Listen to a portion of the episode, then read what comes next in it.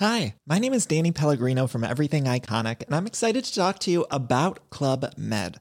Club Med operates beach and mountain resorts and is the best all inclusive getaway for families. They have Club Med Punta Cana, their flagship family resort, and many other options in Mexico, the Caribbean, and around the world.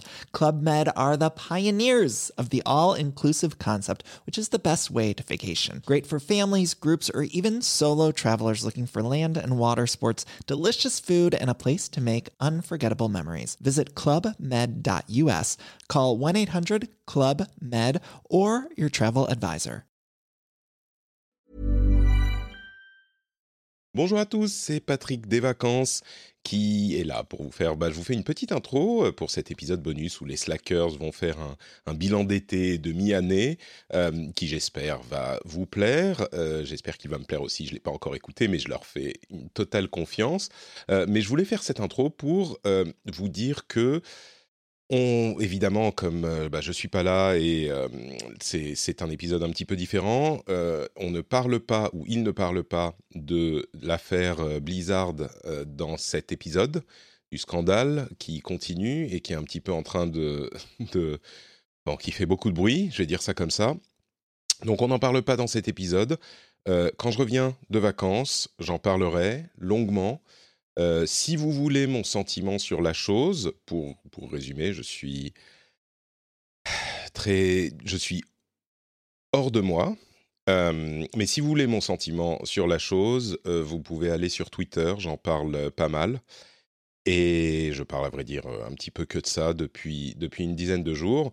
Et on en parlera longuement. Évidemment, je vais vous résumer ce qui s'est passé, vous expliquer mon sentiment, et puis on fera des choses autour de ça euh, au retour de vacances. Donc, euh, vous étonnez pas si vous n'en entendez pas parler maintenant, mais soyez assurés que ça arrive. Je vous fais de grosses bises et je vous dis à très vite. Et à- bon, bon épisode avec les slackers. Moi, j'ai hâte d'écouter ça aussi.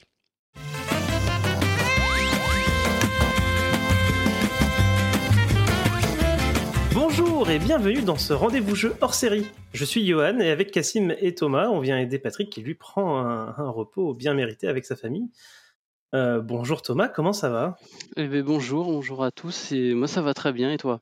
Ouais, est-ce que tu es, est-ce que tu es paré, est-ce que tu es prêt à, à donner de l'énergie pour, pour, pour animer cette émission avec nous? Et ouais, alors je vois que tu en as beaucoup, beaucoup de, de l'énergie là, donc euh, tu compenseras. Mais non, non, si, ouais, on- je, je suis chaud. Et on, on l'entend rigoler, mais Cassim est là aussi. Bien Et sûr, comment bah, ça va toujours. toi, Cassim Bah, ça va très bien. En plus, on commence un peu à s'habituer à remplacer Patrick. euh, Ouais, c'est vrai, donc, euh, vrai. On, on prend, tu vois, on, on commence à avoir nos pantoufles. ch- Chaque année, euh, on prend un peu plus d'émissions et puis voilà, vous, savez où ça mène, hein, de toute façon. Exact. Patrick n'est pas encore au courant, alors euh, faut pas lui dire trop fort. hein, mais- Euh, donc, bah, comme chaque année maintenant, hein, on, on profite de ce créneau pour, euh, bah, pour faire un peu un bilan. Bah, on, avait l'habitude de dire un bilan de l'E3, mais maintenant on va dire un bilan des annonces de l'été, euh, bah, pour essayer de comprendre un peu bah, comment tout ça, ça change, comment euh, se positionnent ces acteurs, euh, surtout bah, euh, avec ces, temps, ces temps de pandémie. Euh, et puis, on pourra conclure après euh, sur un petit bilan de mi-année sur les, les, les, jeux qu'on a, qu'on a bien aimés. Avant, avant de, de lancer vraiment le sujet, euh, com- comment vous, enfin, vous sentez, euh, comment, est-ce que vous avez apprécié, est-ce que vous avez apprécié ce, cette, ce Summerfest euh, donc qui, s'est déroulé là euh, de fin mai et qui est toujours un peu en cours. Euh, Cassim, toi, qu'est-ce que qu'est-ce que t'en penses Est-ce que t'aimes bien euh? Bah, enfin, j'ai trouvé ça beaucoup mieux que l'année dernière. Euh, C'était beaucoup mieux organisé. On sent qu'ils ont eu un peu plus de temps pour, pour y réfléchir et euh, que l'industrie, sans trop se mettre d'accord, a quand même réussi à se, un peu se canaliser sur, sur le mois de juin, euh, même s'il y a quelques euh, mauvais élèves euh, qui, qui ont fait des choses euh, plutôt vers la fin du mois de juillet. Euh, mais globalement, euh, voilà, ils sont tous concentrés sur le mois de juin. Peut-être que le, le retour de l'E3 dont on va parler va- a, a peut-être aidé pour justement euh, coordonner un peu les conférences. Mais, euh, mais en tout cas, c'était bien mieux. euh, J'ai l'impression que c'était moins mieux, bien mieux pardon, que, que l'année dernière et moins ennuyeux justement. euh, et, euh, Thomas, toi, de ton côté? Euh, non, non, moi aussi, j'ai mieux apprécié que, que l'an dernier, c'est c'est vrai. Euh, maintenant, je. Bah, limite, enfin, on, en reparlera après, mais peut-être qu'on commence un peu à voir la, fin de. comment dire Cette semaine comprimée est-ce que je l'ai moins ou plus apprécié plutôt que toutes les conférences qu'on peut trouver un, peu étalées après et avant d'ailleurs? Euh, bah, Je suis pas sûr. Tu vois, je...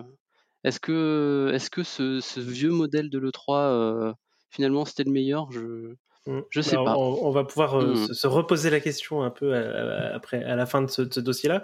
Moi, pour ma part, bah, il y, a eu Elden Ring, donc voilà, c'est génial. je sais pas ce qui s'est passé autour. Hein. Sortez-moi de là. Il y a trois minutes. non, par contre, effectivement, c'était assez intense. Moi, j'ai suivi ça quand même d'assez près. J'ai cravaché à essayer de noter toutes les annonces, tous les jeux, de récupérer tous les trailers. Euh, et je pense que c'était peut-être une tâche trop grande pour moi. Euh, il y avait vraiment beaucoup de choses, donc on, va en parler tout de suite. Euh, avant, avant de, parler de, du coup de cette, ce, cet été du gaming, je sais, sais pas comment le dire en français, ce Summerfest slash E3. je voulais juste rappeler un peu bah, comment ça s'était passé l'année dernière parce que c'était c'était assez intéressant en fait parce que la, le 3 avait déjà une dynamique un peu particulière donc depuis assez peu de peu d'années, je sais plus depuis quelle année, je crois que 2018, ils ont commencé, ou peut-être 2017, ils ont commencé à, proposer aux gens hein, normaux euh, de, venir euh, dans, le salon de l'E3. Avant, c'était réservé aux professionnels de, l'industrie. Euh, et clairement, on était dans une période où l'E3 se cherchait, donc on était là dans l'explosion des, Twitchers, des YouTubers, donc effectivement, ils avaient essayé pas mal de choses, mais concrètement, on, sentait quand même que cette 3 était en déclin, en fait, déjà avant, avant, la, avant la pandémie. Euh, et du coup, pour cette, pour cette version 2003, ils avaient quand même promis euh, justement une refonte en fait du concept du salon. Euh, ils parlaient voilà, de mettre l'emphase sur l'interactivité avec les, les visiteurs. On n'a pas eu, on, saura jamais. Enfin, en tout cas, on n'a jamais su euh, ce qu'ils avaient voulu faire. Mais euh, déjà dès, cette, euh, dès, ces annonces, ces annonces de trois là, Sony avait déjà annoncé ne pas y, participer. D'ailleurs, note amusante, ils avaient dit on ne sera pas le 3, mais on fera des centaines d'autres petits événements aux consommateurs. Donc à l'époque, on pensait à, ce qu'ils avaient fait pour le, le, PSVR en étant partout dans plein de villes où on pourrait tester, mettre nos mains sur les manettes. Euh, ouais, ça fait, ça fait bizarre de dire ça maintenant quand on sait, euh, quand on sait ce qui s'est passé. Euh, en tout cas, Geoff Kingley, du coup, devait participer à cette 3 de 2020, donc, où il animait un, un truc, il, a, il avait un, un stage, une, scène à lui. ça faisait quelques années qu'il faisait ça. Il le faisait avec YouTube notamment. Ouais, c'est ça, exactement. Et du coup, bah, il y a eu la pandémie, et du coup, tout ça, c'est tombé à l'eau. c'est tombé à l'eau. Le 3 avec tout bonnement annuler son, son, son salon sans, sans euh, backup, quoi, sans, sans, prévoir autre chose. Euh, de... Je pense que de toute façon, les, les timings étaient trop compliqués pour eux. Euh, mais en tout cas, événement notable, c'est que Geoff, justement, à ce moment-là, annonce, du coup, l'année dernière, le Summer Game Fest. Juste pour préciser, tu parles donc de, de Jeff Kelly, celui qui, notamment, présente les, les, Game Awards, les vidéos Game Awards tous les ans et en fin d'année. Ouais, tout à fait. Et, euh, et du coup, euh, il, il, fera un peu l'aveu euh, au moment de l'annonce de, de, ce Summer Game Fest que c'est un truc, c'est un projet qu'il a en fait et qui comptait pas spécialement. Enfin, il, il, le prévoyait un peu dans le futur et c'était pas censé être être démarré en, 2000, en 2020. Mais du coup, il, a, il a bien senti le filon. Et il a vu que le 3, du coup, il n'y avait pas de 3 du tout et qu'il y avait vraiment un, un truc à, un créneau à prendre quoi et du coup ce, Summer Game Fest en fait c'était assez finalement assez light hein, quand on quand on fait le bilan, c'est-à-dire que nous, enfin moi en tout cas, je pensais que c'était vraiment un, vrai événement en soi, etc. Mais en fait, c'était plus euh, un mouvement assez malin pour s'approprier en fait toutes les annonces qu'allait faire tout le monde en fait pendant cette 3 C'est-à-dire qu'en gros, il se proposait d'être là en tant que plateforme pour aider à diffuser les messages. À, je crois aussi à monter, à monter certains streams. Euh, mais du coup, le résultat, c'est que toutes les annonces de, 2020 ont été euh, voilà, labellisées euh, Summer Game Fest.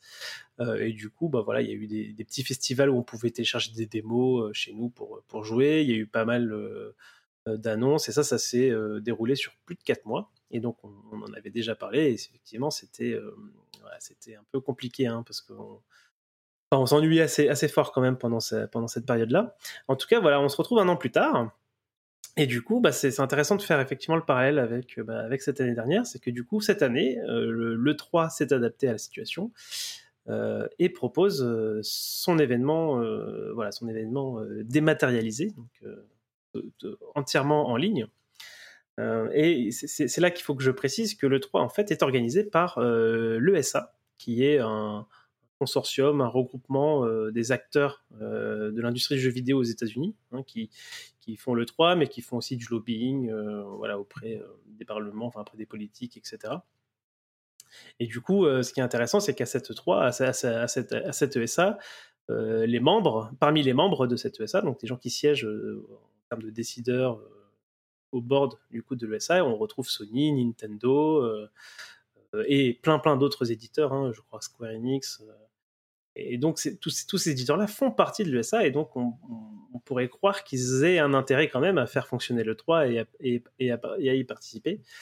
Et pour autant, bah, voilà, on, s'est rendu compte que finalement, donc on a eu quelques conférences, hein, je vais les citer. On a eu Ubisoft, euh, Microsoft Bethesda, qui maintenant n'est plus qu'une seule conférence, euh, Nintendo, le PC Gaming Show, et puis euh, Capcom, Square et Gearbox.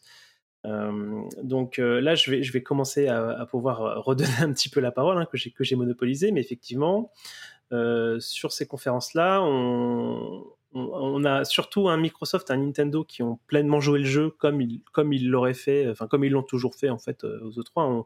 pour moi, c'était des conférences classiques E3, e on va dire. Alors plus, on peut dire qu'elles étaient meilleures ou moins bonnes, mais en, tout cas en termes de, volonté de présenter quelque chose, voilà. Pour moi, c'était vraiment, ils ont joué le jeu pour moi pleinement, complètement.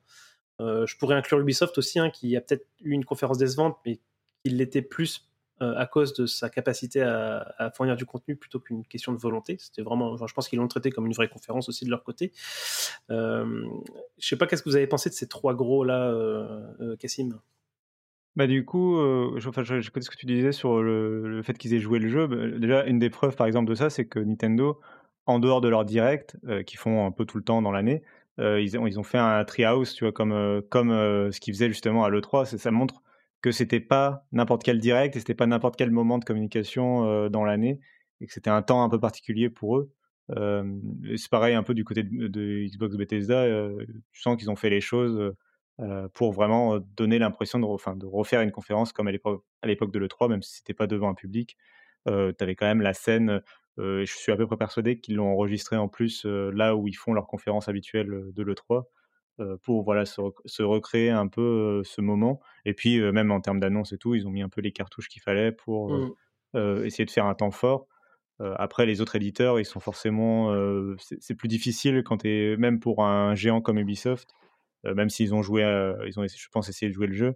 C'est plus difficile pour un géant comme Ubisoft de toujours assurer chaque année une excellente conférence ou de mettre un maximum de choses.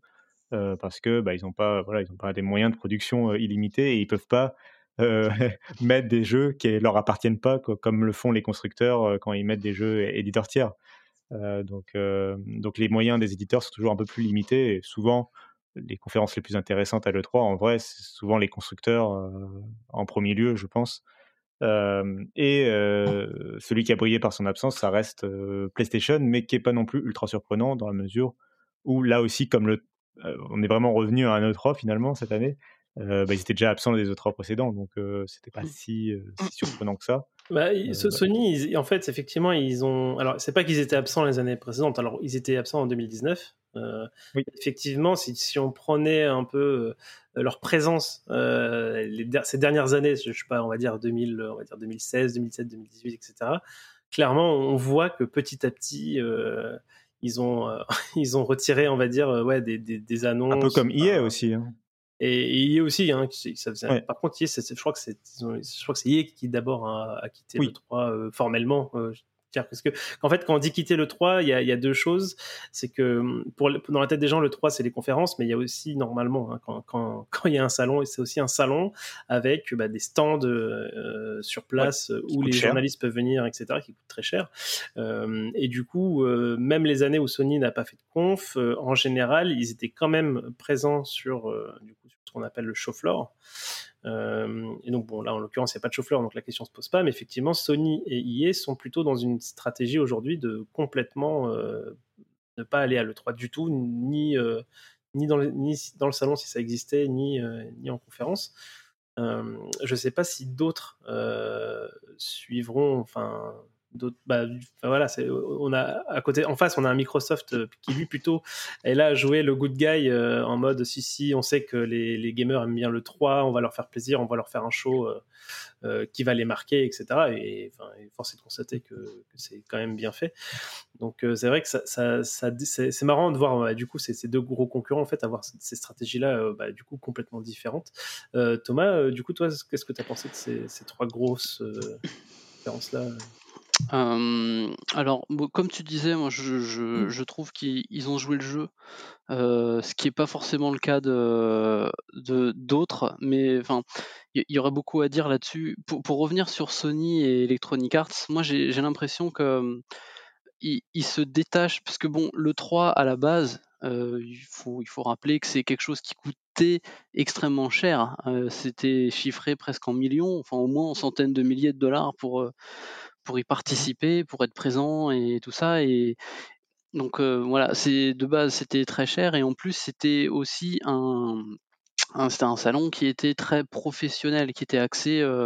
enfin, il y avait la partie où il y avait les annonces. C'est ce que nous, basiquement, on appelait le 3, mais ce qui se passait avant le 3 finalement. Bah, les annonces, les shows, et bon, c'est ce qui nous faisait un peu, un peu vibrer. Mais toute la partie salon, vraiment, c'était très axé professionnel. Il y avait beaucoup de business qui s'y déroulait. Là, forcément, il n'y a pas.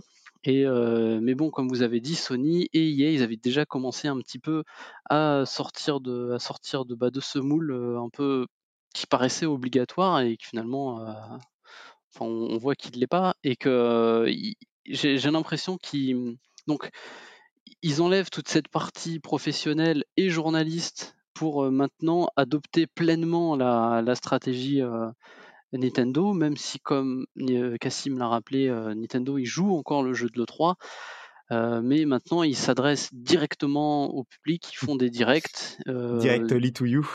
Ben oui, ben oui, mais c'est vrai. et, et oui, ils jouent comme ça. Et après, pour ce qui est de Sony, moi personnellement, leur, absence me m'a pas tant gêné que ça.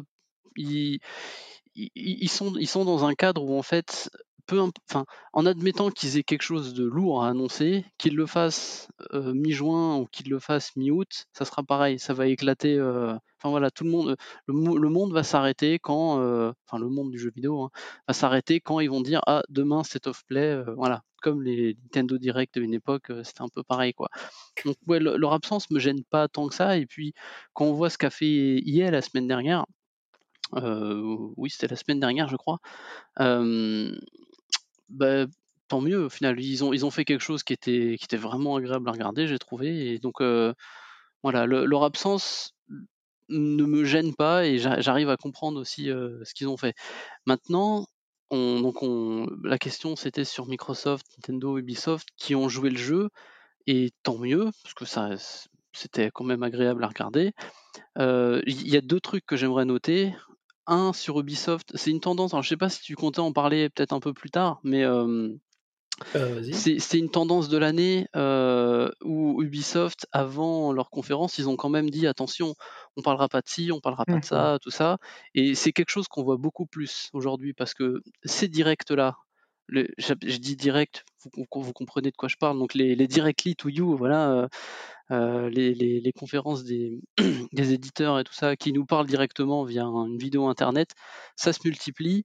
Et comme Ubisoft cette année et comme beaucoup d'autres, même Microsoft d'ailleurs, même Sony, tout ça, même Nintendo, ils, tempèrent beaucoup maintenant. Avant, euh, ils évitent un peu les, les shitstorms quand quand il n'y a pas les, les, grosses mmh. annonces. Et euh, deuxième point, euh, quand on voit ceux qui ont, on a l'impression qu'ils ont été forcés d'être là comme, alors pas Square Enix, parce que Square Enix, je trouve qu'ils. Enfin bref, peu importe, mais. Euh, bah, juste. Ce fait euh, Resident Evil, comment. Ah, Capcom. Capcom. juste, je, t'arrête là parce qu'effectivement, je, j'avais prévu justement, bah, on, va faire la transition. C'est que on a parlé là des, des, bons, entre guillemets, des bons élèves vis-à-vis de l'E3. Euh, et j'ai noté effectivement, pour moi, euh, Capcom, Square et Gearbox comme justement des, des gens, ou, enfin des gens, des, des, éditeurs, où on avait l'impression, bah, du coup, qu'ils étaient là en, pour faire plaisir à l'ESA parce que, bah, du coup, bah, c'est quand même sympa de leur faire une petite conf euh, pour, pour donner du contenu à, l'E3, mais que clairement, ils n'avaient pas envie de montrer leur, leur vrai jeu, en fait, leurs vraies annonces. Ils n'avaient pas envie de les montrer là. Donc, que ce soit pour les montrer dans des directs dédiés en dehors de l'E3 ou pour les mettre on espère, enfin moi j'espère chez la conf d'un de Sony parce que c'est une exclue, etc. Mais concrètement, ce sont trois, trois, alors pour des raisons différentes, mais ce sont trois directs qui ont quand même déçu Internet. Hein. Je pense que je pense que toi, tu, dis que Square c'était ok, mais euh, globalement, le, ressenti en sortie de conf. Euh, je ne vais pas dire que c'était ok. Pour, pour Square, je, je pense que le, le contenu, si tu veux, était ok, mais il était nourri de déceptions qui avaient des formes autres que par, exemple Bien sûr, mais ce que je veux dire c'est que euh, Square avait clairement a clairement les moyens en fait de faire un truc énorme parce que ah oui. en fait ils ont fait une ils ont fait un direct justement dédié à Dragon Quest euh, en fin mai, donc euh, avant, avant le 3, où ils ont présenté je sais plus 7 jeux, 7 jeux Dragon Quest. Euh, ils ont du Final Fantasy dans, dans, les bagages, que ce soit le MMO, que ce soit le 16.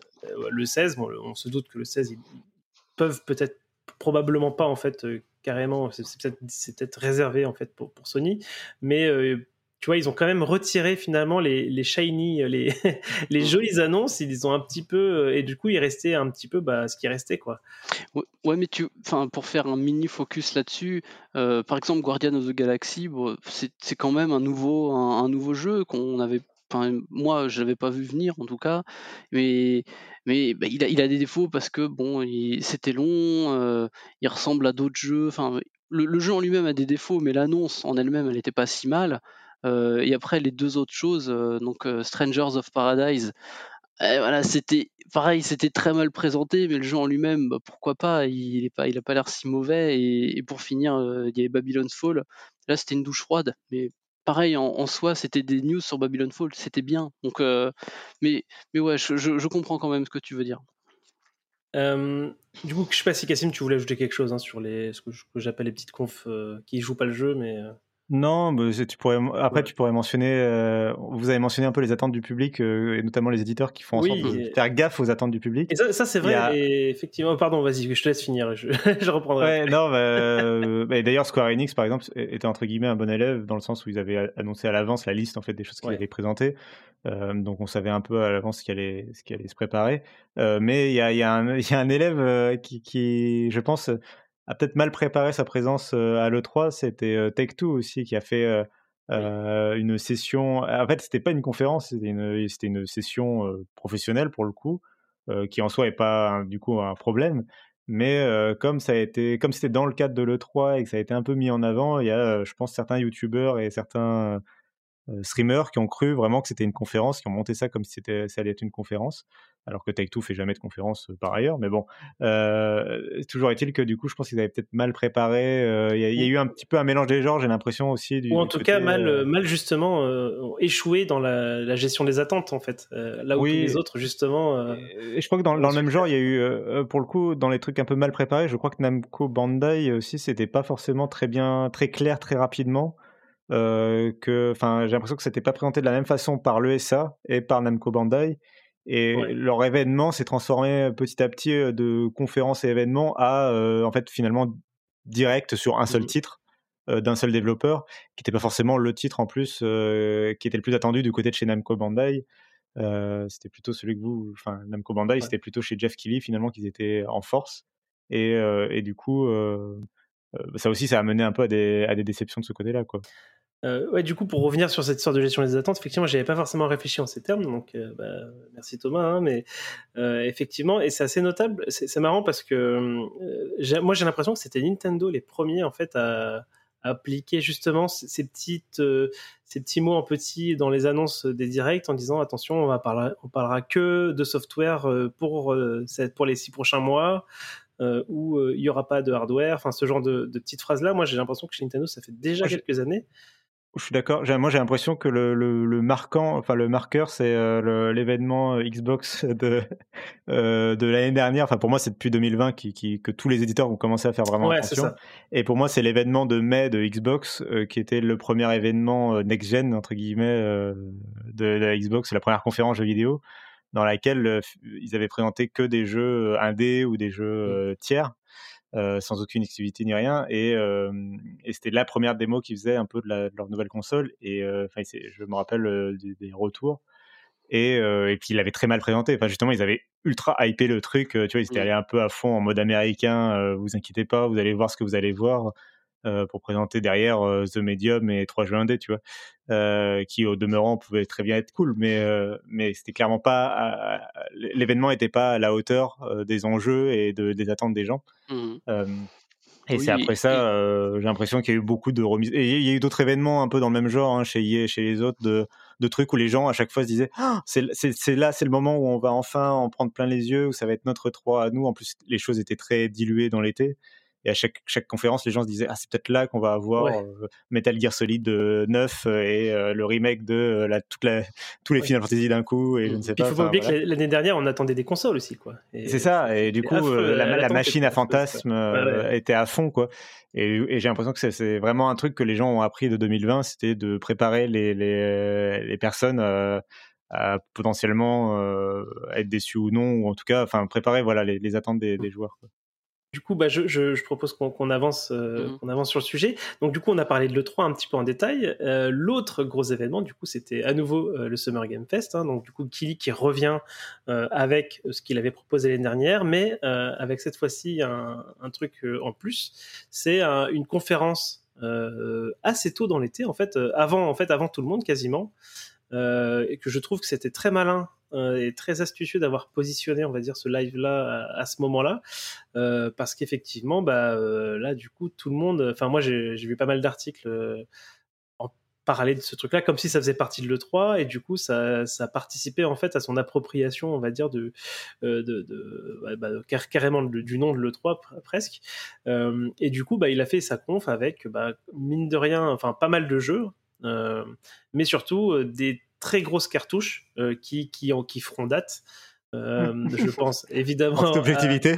en toute objectivité Elden Ring non mais enfin je enfin oui en, toute objectivité d'ailleurs euh, Elden Ring enfin c'est c'était pas c'était vraiment pas rien quoi. C'était vraiment un énorme une énorme attente. Je sais plus à quel événement il avait été nommé élu entre guillemets. Bah, au Game Award c'était Game Award euh, Ou est-ce qu'il avait fini dans la, la prison des joueurs pour avoir mentionné Elden Ring sans, sans montrer des images mais au-delà, au-delà d'Elden Ring, il a aussi réussi à décrocher, euh, même si c'est pas forcément des gros titres, euh, deux jeux de chez Sony, donc euh, Death Stranding, Director's Cut, et un jeu indé. Alors j'ai Shikori, j'ai oublié le nom, je suis désolé. Oui, qui est un excellent jeu en plus. Ouais, en plus, qui, voilà, qui, est bien, qui, est, bien en course pour le je, fasse, je crois.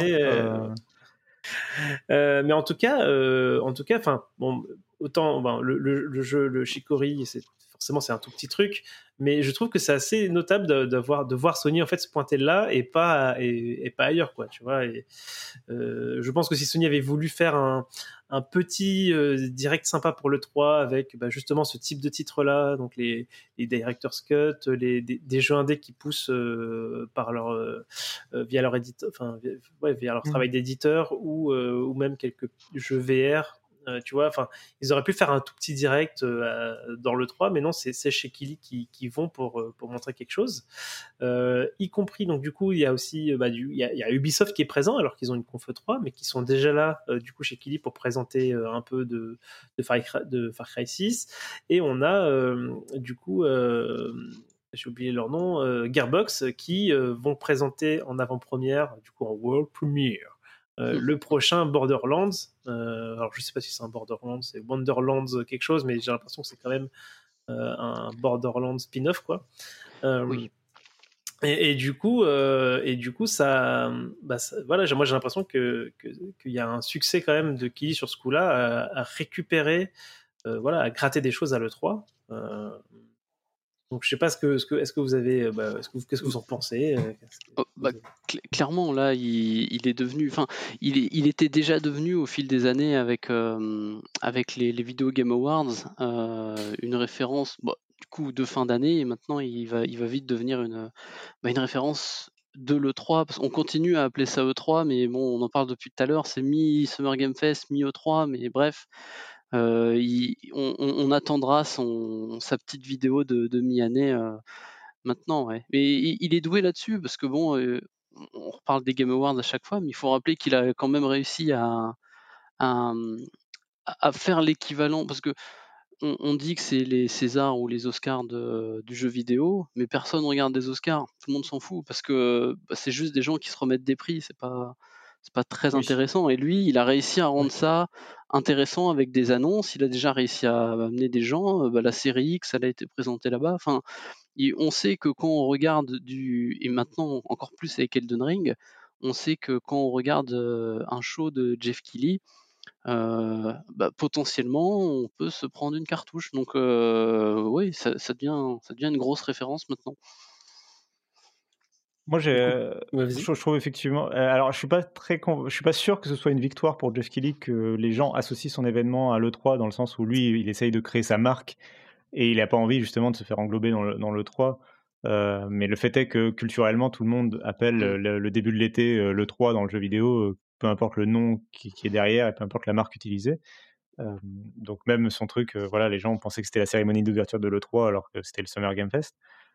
Bon, on verra ça dans, les années à venir s'il arrive à, un peu mieux imposer sa marque. Mmh. Mais c'est sûr que lui, ses, productions à lui, que ce soit cette cérémonie d'ouverture, la cérémonie d'ouverture de la Gamescom ou les Game Awards qui clôturent l'année, bah là, il, a, voilà, il, arrive à créer trois temps dans l'année où les gens peuvent aller chez lui pour faire des grosses annonces et pour faire une sorte d'événement un peu festif aussi euh, et quand même assez bienveillant, je trouve, euh, mmh. autour du jeu vidéo, ramener des artistes, euh, autant des acteurs du cinéma par exemple que des. Là, ce qu'il a fait notamment pour le Summer Game Fest, là, j'ai trouvé très intéressant les, les, concerts, il le fait aussi au Game Awards, mais les instants un peu musicaux, enfin, ramener d'autres choses qui sont un peu en, en périphérie du jeu vidéo, comme la musique, euh, les, les, acteurs du jeu vidéo, les développeurs, etc.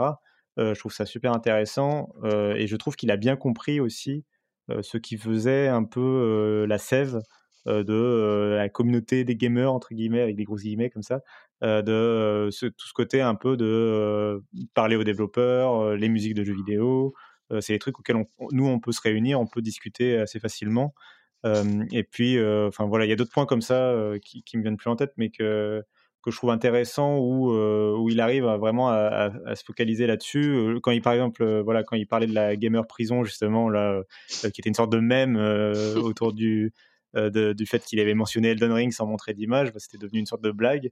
Bah, il rebondit là-dessus pour, pour annoncer Elden Ring au Summer Game Fest. Et, je trouve ça assez brillant en termes de communication et aussi en termes du coup que bah, ça, te met un peu le sourire au moment de l'annoncer. Et puis voilà, c'est quelqu'un de plutôt agréable, je pense, qui présente plutôt bien les choses, euh, même s'il est très américain dans la, dans la forme.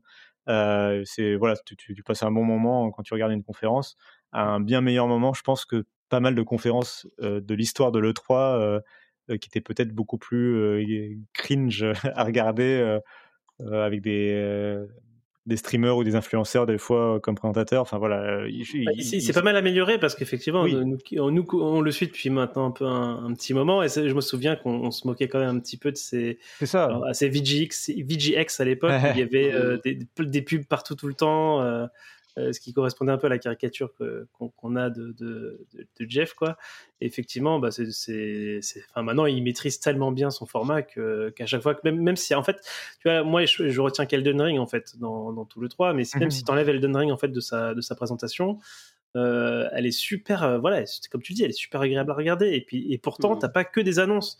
Euh, Microsoft, eux, c'est annonce, annonce, annonce. Là, y a, il fait venir des développeurs et des fois, ces développeurs, ils viennent parler pas forcément directement du jeu, mais bah, de je sais, sais plus Kojima, il parlait un peu bah, de, ce qu'il faisait, tu vois, euh, mmh euh, comment il vivait des trucs, etc. Et du coup, bah, c'est quand même, il arrive, il arrive à rendre ça super intéressant. Et du coup, du coup, il y avait cette guerre là entre le 3 et, Summer Game Fest, et c'est assez rigolo à voir hein, sur les réseaux sociaux, puisque chaque annonce qui était faite, même en dehors de, ces moments officiels labellisés, soit E3, soit Summer Game Fest, dès qu'il y avait une annonce de quelque chose, moi je voyais le compte, soit le compte de l'E3, soit le compte de, Summer Game Fest retweeté ah il y a ça qui a été annoncé euh, hashtag Summer Game Fest ou de l'autre côté hashtag E321 euh, et du coup euh, c'est pas une guerre qui est vraiment en faveur de l'E3, quoi. Parce que, comme, comme ce que tu disais, Cassim, c'est que Jeff, il maîtrise super bien. Là, là, il est vraiment dans son élément pour le coup. Et l'E3, on sent que c'est vraiment pas leur truc, quoi. Euh, on sent bah, qu'ils ont plein de problèmes. Euh, bah, déjà au niveau informatique, là, ils ont, il y avait eu des fuites euh, en 2019 sur les, données des journalistes. Et là encore, cette fois-ci, il y avait encore eu des petits problèmes, bien moins, bien moins graves, mais on pouvait encore retrouver des, numéros de téléphone. Tu, tournes, en fait, tu tournes autour, mais enfin, le, résumé de tout ça, c'est surtout que, en gros, toute l'industrie déteste le SA et le, le 3, quoi, en fait. Mais en fait, c'est ça qui est étonnant parce que l'industrie fait partie de l'ESA. Oui, Alors, pourquoi c'est vraiment, enfin, moi, ça, j'ai l'impression de, de, louper quelque chose, quoi. Et un truc que je comprends pas. Ou est-ce que tout le monde essaie de se désengager plus ou moins là en fait, personne, euh, ils ne veulent plus trop de cette relation. Alors pourtant, euh, euh, ils en ont besoin parce que du coup, il y a toute la partie lobby pour, qui nous nous intéresse pas, mais qui va, mm. qui va démarcher les politiciens pour leur faire croire et leur faire dire que les loot box, en fait, c'est pas du tout du hasard et c'est pas du tout néfaste, tu vois. Donc ils ont besoin de ces gens-là. mais effectivement, pour tout ce qui est commercial et annonce, ouais, là clairement, on a l'impression qu'ils en veulent plus, quoi. Euh, du coup, bah, juste pour faire, euh, pour, pour finir un peu là-dessus, euh, y a, y a, je voulais juste mentionner rapidement les, indépendants. Il y a eu beaucoup de confs de, de, de, jeux indés très différentes. on a eu de tout. On a eu des petites confs de 5 ou 6 jeux autour de, enfin voilà, bien, bien maîtrisés. On a eu des confs de plusieurs heures, genre 4-5 heures, qui présentaient 300 jeux. Euh, c'était euh, très très difficile à suivre. Alors euh, pourtant j'ai tout suivi. Hein. J'ai récupéré tous les tous les trailers de ces trucs-là. Et ça, je pense que les indépendants, ils ont besoin de faire quelque chose là, parce que du coup, il y a vraiment une hype. Il y a les gens avaient envie de voir ces confs. Les gens, ils étaient chauds. Enfin, moi, je le voyais bien sur sur internet, quoi, ou même sur les, les streamers qui qui restreamaient ces trucs-là. Il y a une envie de partager ces trucs-là et de mettre en avant aussi des jeux indés. Euh, et, euh, et, je trouve que d'un point de vue organisationnel, c'est pas encore ça. Il y a des jeux qu'on retrouve à toutes les confs. Euh, indé, euh, je sais pas, je pense à, au Two Point Hospital par exemple. Enfin, pas, pas c'était pas Two Point Hospital, je crois que c'est leur, leur prochain jeu. J'ai déjà oublié. Ah, ça valait le coup de le spammer, je m'en souviens plus du tout. Mais en tout cas, ils étaient à chaque conf. Alors à chaque fois, l'extrait était différent, mais bon, c'est pas c'est pas passionnant. Et du coup, euh, il y, a, y, a, beaucoup d'acteurs aussi. Hein. Ils, se, ils se tirent un peu la bourre. Il y a, y a Guerilla d'un côté, il y a Future euh, euh Future Show de l'autre. Il y a euh, Wholesome Game, Game du coup, qui était très chouette, mais du coup, il y avait, y avait trop de jeux aussi. Donc Wholesome qui présentait que des jeux, euh, on va dire sans violence, quoi, des jeux un peu blue sky, euh, mignons. Euh, c'était très chouette, mais enfin, je trouve qu'il il gagnerait quand même à faire un peu plus de sélection, quitte à trouver un autre moment pour présenter les autres, quoi. On va dire ceux qui qui sont pas pas passés la barre de, cette sélection là, parce qu'il faut quand même les présenter. Bah, pour, pour, moi, c'est un peu le, le contre-coup de, euh, bah de deux choses qu'on a parlé, le fait que ça soit numérisé et le fait que euh, comment et le, développement de, des, directs en fait, tout ça parce que là finalement le 3 avant, comme je disais tout à l'heure, il fallait payer euh, je sais pas combien de centaines de milliers de dollars pour y participer. Alors tu avais des petits malins comme euh, Devolver qui, qui hijackait et qui allait sur le parking de l'E3 avec une caravane et, euh, qui faisait une conférence. Donc voilà, ils étaient à l'E3 mais bon ils y étaient pas mais, maintenant, oui, tu, sens qu'avec le 3, tu t'appelais le SA, ou, pas d'ailleurs, tu t'appelais Jeff Key peut-être, ou personne d'autre, et tu disais, tu as juste à faire ta conf à ce moment-là. Pour ce qui est des indés, bah, on se retrouve tous ensemble, on fait une conf. Alors évidemment, je le dis, ça doit être 100 fois plus difficile à, faire qu'à dire, mais, bon, c'était open, c'était tout le monde peut faire son E3 maintenant vu qu'il n'y a plus cette présence physique, qu'on fait tout en live. Donc, peut-être qu'à un moment, il y a. C'est aussi pour ça que si j'ai bien aimé le retour au, tout condensé, ou presque tout condensé de, de cette formule de 2021 par rapport à, l'an dernier, bah, justement, ça a vraiment condensé beaucoup, beaucoup, beaucoup de choses. Et ouais, donc c'est un peu encore plus dur à digérer qu'avant. Ouais, et bah du coup, en fait, bah, c'est aussi lié bah, justement à ce rapprochement-là. Hein. Donc ça, ça c'était très étalé sur quatre mois. On avait l'impression de s'ennuyer. Et enfin bon, il y avait quand même mmh. moins d'annonces aussi. Hein, il, faut, il, faut, le dire, mais mais effectivement cette année, tout s'est reconcentré à nouveau sur un mois. Donc du coup, c'était quand même aussi chouette parce qu'on avait l'impression d'avoir ce moment. Euh, euh, comme Patrick dit, le, le, je sais plus s'il dit le, la Coupe du Monde du jeu vidéo. Euh, voilà, c'est il y a un moment où on est tous ensemble à suivre tous en même temps plein de choses et même des choses qui nous auraient pas intéressé si ça avait été tout seul en fait. C'est ça aussi l'intérêt. Euh, et du coup, effectivement, bah, je pense qu'on tout le, monde, tout le monde a un peu cet avis-là que c'était quand même mieux euh, de, mmh. de, se retrouver regroupé. Et je pense que les éditeurs l'ont compris aussi que finalement, peut-être que le 3, euh, ce moment, cette semaine, euh, cette semaine ou ces deux semaines où, tout est concentré, a aussi un intérêt.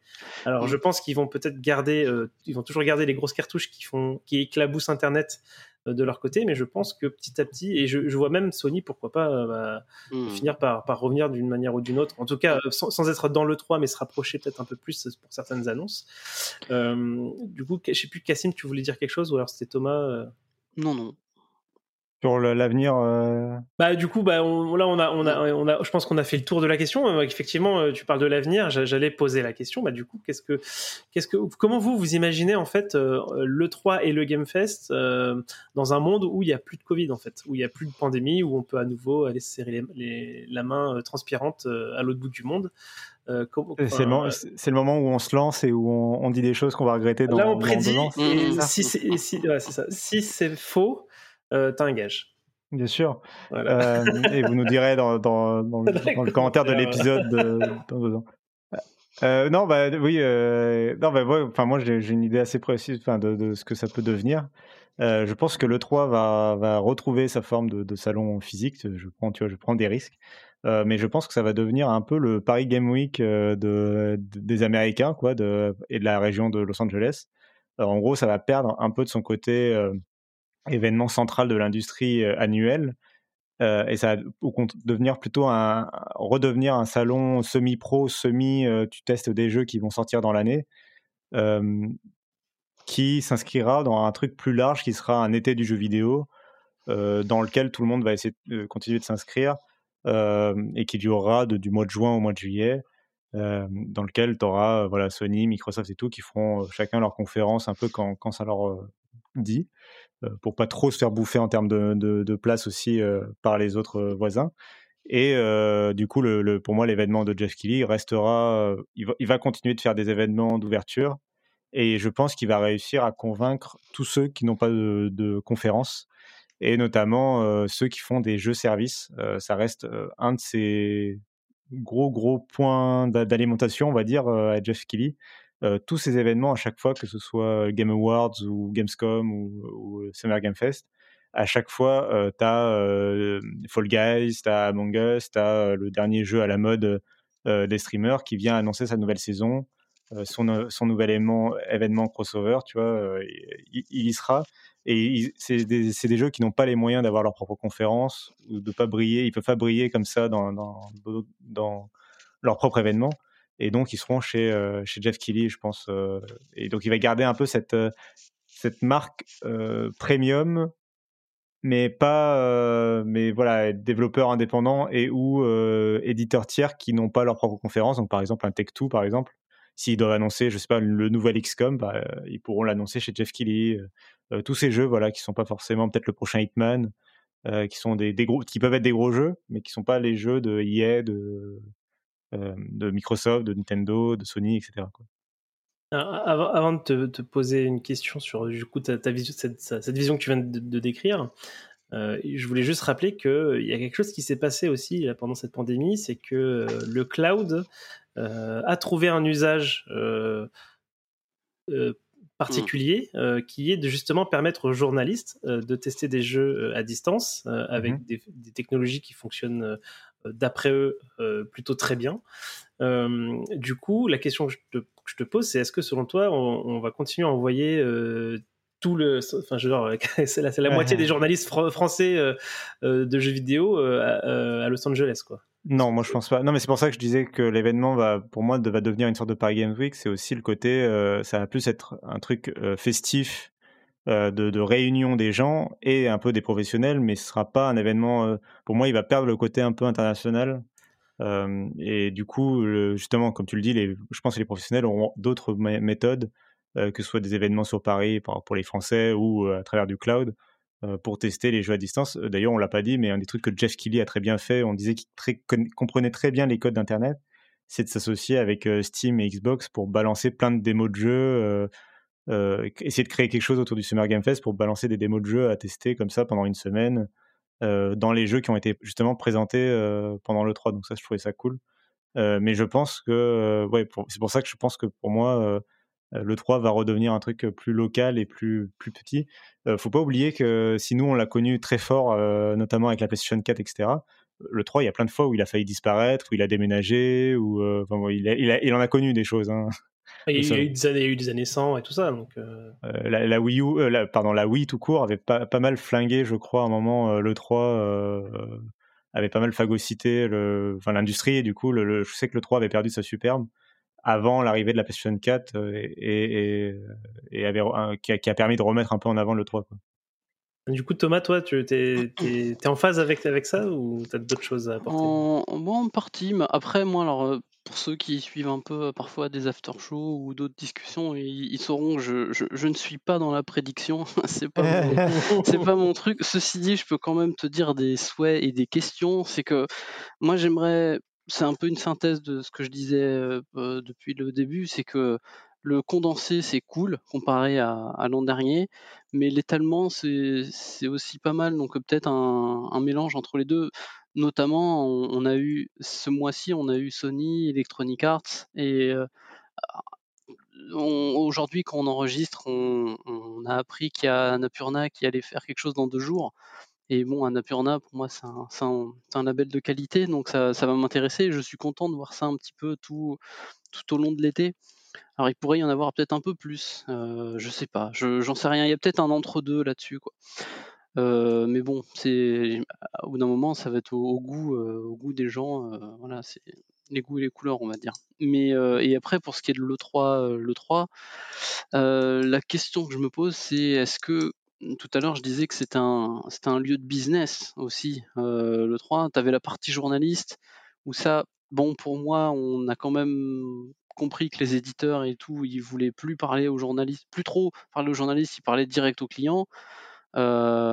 Mais c'était quand même un lieu de business où les éditeurs entre eux, entre développeurs et tout ça, ils venaient, ils se parlaient. Est-ce que ça va leur manquer? C'est la question que je me pose. Est-ce que ça, ça va leur manquer ou est-ce qu'ils vont trouver un palliatif? Est-ce qu'ils vont faire autre chose pour, euh, pour, euh, bah, pour pallier justement à, l'absence de, de, salon physique? Euh, bah, de, l'historique de, l'E3 quoi je, me pose la question. Donc, s'ils ont besoin de ça, le 3, il pourrait revenir par demande? Si même ça, ils n'en ont pas besoin, ouais, peut-être, comme, comme disait Cassim, le, le Tokyo Game Show, le Paris Games Week, la Gamescom de, de Los Angeles. Quoi. Ouais, bah, je, suis, je, suis, très triste. Je suis très triste parce que moi, en fait, je, voilà, je me suis rendu compte que bah, ce que j'aimais en fait avec le 3, c'était justement euh, de suivre euh, bah, mes, mes journalistes préférés, quoi. Enfin, que ce soit ceux euh, parfois de jeuxvideo.com, ceux de, de Gamecult ou de Gameblog, avec qui on peut avoir des fois des affinités de goût qu'on trouve sympa, de les voir en mode reportage sur Los Angeles avec bah, les, débriefs, que ce soit des conférences, le débrief des journées, parce que du coup ces, ces gens-là vont tester des jeux toute la journée pendant qu'eux ils ont pas le temps de voir les conférences. Enfin, ils ont ils ont plein de choses à faire et du coup il y a, y a cette un peu cette cette idée de bah on débrief toute la journée, t'as joué à quoi, t'as joué à quoi, et puis en fait j'adorais j'adorais vraiment suivre ça. Et même les années où il n'y avait pas des grosses annonces et où on pouvait dire que c'était des ans, et eh ben moi je prenais vraiment un super plaisir à, suivre ça comme ça. Et du coup j'ai peur effectivement que qu'on retrouve plus ça plus jamais quoi. Euh, voilà, donc euh, je, suis, assez d'accord sur le diagnostic. Hein. Euh, euh, alors par contre, je pense que le SA va essayer, si alors si admettons que l'année prochaine on, soit en mode il n'y a plus du tout de pandémie, tout est tout est ok. Donc ça sera peut-être l'année d'après, mais peu importe. je pense que le SA va essayer de revenir en mode énorme, c'est-à-dire conf physique, enfin gros gros salon physique, etc. Ils vont pas récupérer la partie conf. Ça, de toute façon, les confs officiellement, n'étaient déjà pas à le 3 en fait à proprement parler. Mais je pense que les gens ont envie quand même de ressortir de chez eux, d'aller à ce genre d'événement là. et je pense que les éditeurs vont mettre encore à nouveau le paquet sur les, sur les stands. On aura à nouveau les stands de Nintendo complètement incroyables à chaque fois qu'ils font, qui font un stand sur un jeu. Donc euh, euh, normalement le prochain ça devrait être celui de, du prochain Zelda. Enfin donc il y a quand même, je pense que euh, le 3 a encore des atouts parce que du coup si on disait qu'ils avaient perdu, entre, qu'ils sont en train de perdre face à Geoff Keighley qui lui maîtrise la partie internet, pour le coup la partie mmh. bah, grand salon et puis surtout renom, ils ont encore je pense des atouts et je pense qu'ils vont tenter en tout cas, je sais pas si ça va marcher mais je, je suis assez sûr qu'ils vont tenter de repartir vraiment en mode parce que ce qui s'est passé entre temps c'est que le jeu vidéo a, pris énormément d'importance, quoi. Plus qu'avant, les, les, consoles se vendent encore mieux qu'avant, les jeux se vendent encore mieux qu'avant. Donc je pense qu'il y a moyen pour le SA de revenir sur. alors du coup, comme je disais, ils récupéreront pas tout, mais pour redevenir un truc important où euh, les journalistes viennent en masse du monde entier pour essayer des jeux, où il y a du gros business qui se joue euh, derrière, euh, et, où effectivement le SA est mis en avant. Donc, donc voilà, donc voilà ce que je pense du futur de l'E3. Et bon, j'espère que l'année prochaine, on sera dans une situation où où ça peut se, réaliser. J'en suis pas, je couperai pas, je mettrai pas ma main coupée. Euh, mais voilà, donc je pense qu'on a bien fait le tour là de, de l'E3 et de, de, ce qu'on ce qu'on en retire hein, en termes d'analyse. Je sais pas si vous voulez ajouter une dernière chose euh, euh, là-dessus. Non, non. Je crois qu'on Très bien. Alors ça me donne l'occasion de jeter Cassim sous le bus eh. et lui mmh. dire de nous parler du Patreon. Ah, tu veux parler du Patreon maintenant? Bon, On peut parler je, du Patreon veux que maintenant. Tu parles du Patreon. je vais parler du Patreon, car ce mm. podcast, il est gratuit, mais quand même, en fait, c'est quand même mieux de payer euh, Patrick, euh, qui s'occupe d'habitude du podcast. Là, là c'est nous, mais d'habitude, c'est Patrick, évidemment, qui, qui propose euh, l'enregistrement du podcast. Et, et bah, il est, il est un podcasteur indépendant depuis quand même pas mal d'années maintenant. Et si, comme nous, vous voulez le soutenir dans son action pour justement bah, lui permettre, en toute indépendance, de produire des podcasts sur la tech, le jeu vidéo et même Marvel, il paraît, avec certains euh, qui enregistrent maintenant euh, cet épisode avec nous. Euh, vous pouvez le soutenir sur Patreon, patreon.com slash rdvjeux. c'est une plateforme qui permet de donner 1, 2, 4, 5, 20, 30, 60, 2000 euros par épisode euh, si vous êtes l'heureux euh, personne, l'heureuse personne qui donne 2000 euros pour par chaque épisode, contactez-le immédiatement. Euh, voilà. non, mais non, mais c'est une plateforme qui est très pratique, qui permet voilà de, de, de donner de l'argent par épisode pour permettre à Patrick de continuer ce qu'il aime faire et de lui permettre vraiment, là, de le dire sans ironie, de vivre de sa passion. Euh, donc, euh, donc c'est assez beau comme euh, comme métier et que c'est une belle plateforme qui permet en plus d'avoir accès à pas mal d'avantages, notamment pas se taper de publicité et pas se taper ce message, que je fais très très bien et de d'accéder aux parties privées du Discord où on parle de jeux vidéo tout le temps. Notamment si vous voulez parler de Dark Souls évidemment et de Elden Ring et vous chauffer comme des fous avec Johan et Thomas, bah, c'est sur Discord que ça se passe et c'est en étant abonné par Patreon. Millions of people have lost weight with personalized plans from Noom, like Evan, who can't stand salads and still lost 50 pounds. Salads, generally, for most people, are the easy button, right? For me, that wasn't an option. I never really was a salad guy. That's just not who I am. But Noom worked for me. Get your personalized plan today at Noom.com. Real Noom user compensated to provide their story. In four weeks, the typical Noom user can expect to lose one to two pounds per week. Individual results may vary. Introducing Wondersuite from Bluehost.com. Website creation is hard, but now with Bluehost, you can answer a few simple questions about your business and get a unique WordPress website or store right away. From there, you can customize your design, colors, and content. And Bluehost automatically helps you get found in search engines like Google and Bing. From step-by-step guidance to suggested plugins, Bluehost makes WordPress wonderful for everyone. Go to bluehost.com/wondersuite. Eh ben, alors je suis, je suis impressionné. Hein. Alors là, tu, je, t'ai lancé comme ça et waouh, bravo, bravo. en tout cas, tu vas pouvoir garder la parole. Parce que je te l'ai vendu. Ah ouais, tu vas. Je, je, vais, je vais faire un autre compte Patreon et, et, financer une deuxième fois. Voilà, c'est ce que je vais faire. Euh, du coup, tu vas pouvoir garder le bâton de la parole et nous parler un peu bah, du, de la consolidation de l'industrie. Oui, parce que du coup, notre but, c'était quand même de faire un bilan un peu de l'industrie, euh, pas que de l'E3, mais vraiment de l'industrie au sens général. Euh, là, à la mi-année, euh, profiter de l'été pour faire un peu le point. Et quand même, s'il y a bien une énorme tendance qui est en ce moment dans, l'industrie du jeu vidéo, mois après mois, semaine après semaine, jour après jour, quand on parle de Embracer, c'est les rachats de, studios et de manière générale la, la, consolidation, donc le fait qu'il y ait de moins en moins d'acteurs dans le jeu vidéo parce que bah, ça rachète à tour de bras et ça investit comme jamais ça n'a investi. Les, chèques tombent. donc on a eu quand même beaucoup beaucoup de rachats ces dernières années et ça s'accélère et tous les analystes, notamment l'excellent Daniel Armad, en parlent beaucoup sur Twitter. Il y a de plus en plus voilà d'argent qui sont investis en ce moment dans le jeu vidéo. par beaucoup d'acteurs. on a par exemple en premier lieu des, fabricants, les constructeurs historiques que sont Sony, Microsoft ou Nintendo qui consolident leurs leur partenaires, en fait, qui rachètent leurs partenaires pour être sûrs qu'ils vont pouvoir continuer à produire des jeux pour leur console. C'est notamment le cas de Next Level Games, qui était un studio de développement qui faisait Luigi's Mansion de mémoire. qui a été racheté par, Nintendo. Donc, c'est ce qu'on appelle des second parties. C'est des studios externes, indépendants, mais qui développent exclusivement pour ta plateforme. Donc, en l'occurrence, Next Level Games, voilà, ils, faisaient des exclusivités pour Nintendo, pour la Switch. Bah, Nintendo vient les racheter, comme ça, ça devient mmh. un studio interne. Et tu es sûr qu'à vie, ils, ils, pourront continuer à produire des jeux pour ta console. C'est pareil chez Sony qui rachète Housemarks, donc les développeurs de Returnal. Returnal. je crois que vous, en plus, vous deux, vous, avez, vous aviez plutôt bien apprécié le jeu. Moi, je ne l'ai pas fait. Alors moi, je l'ai fait. Thomas, je sais pas. Mais non, non, je n'y ai pas touché encore. Et du coup, je sais, en tout cas, je sais qu'il a marqué ce début d'année. D'ailleurs, je pense qu'on pourra peut-être en reparler plus tard.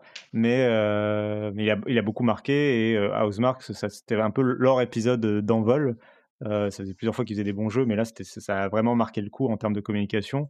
Et donc, Sony les, les, les, a rachetés pour, pour se les garder, pour, pour renforcer les PlayStation Studios.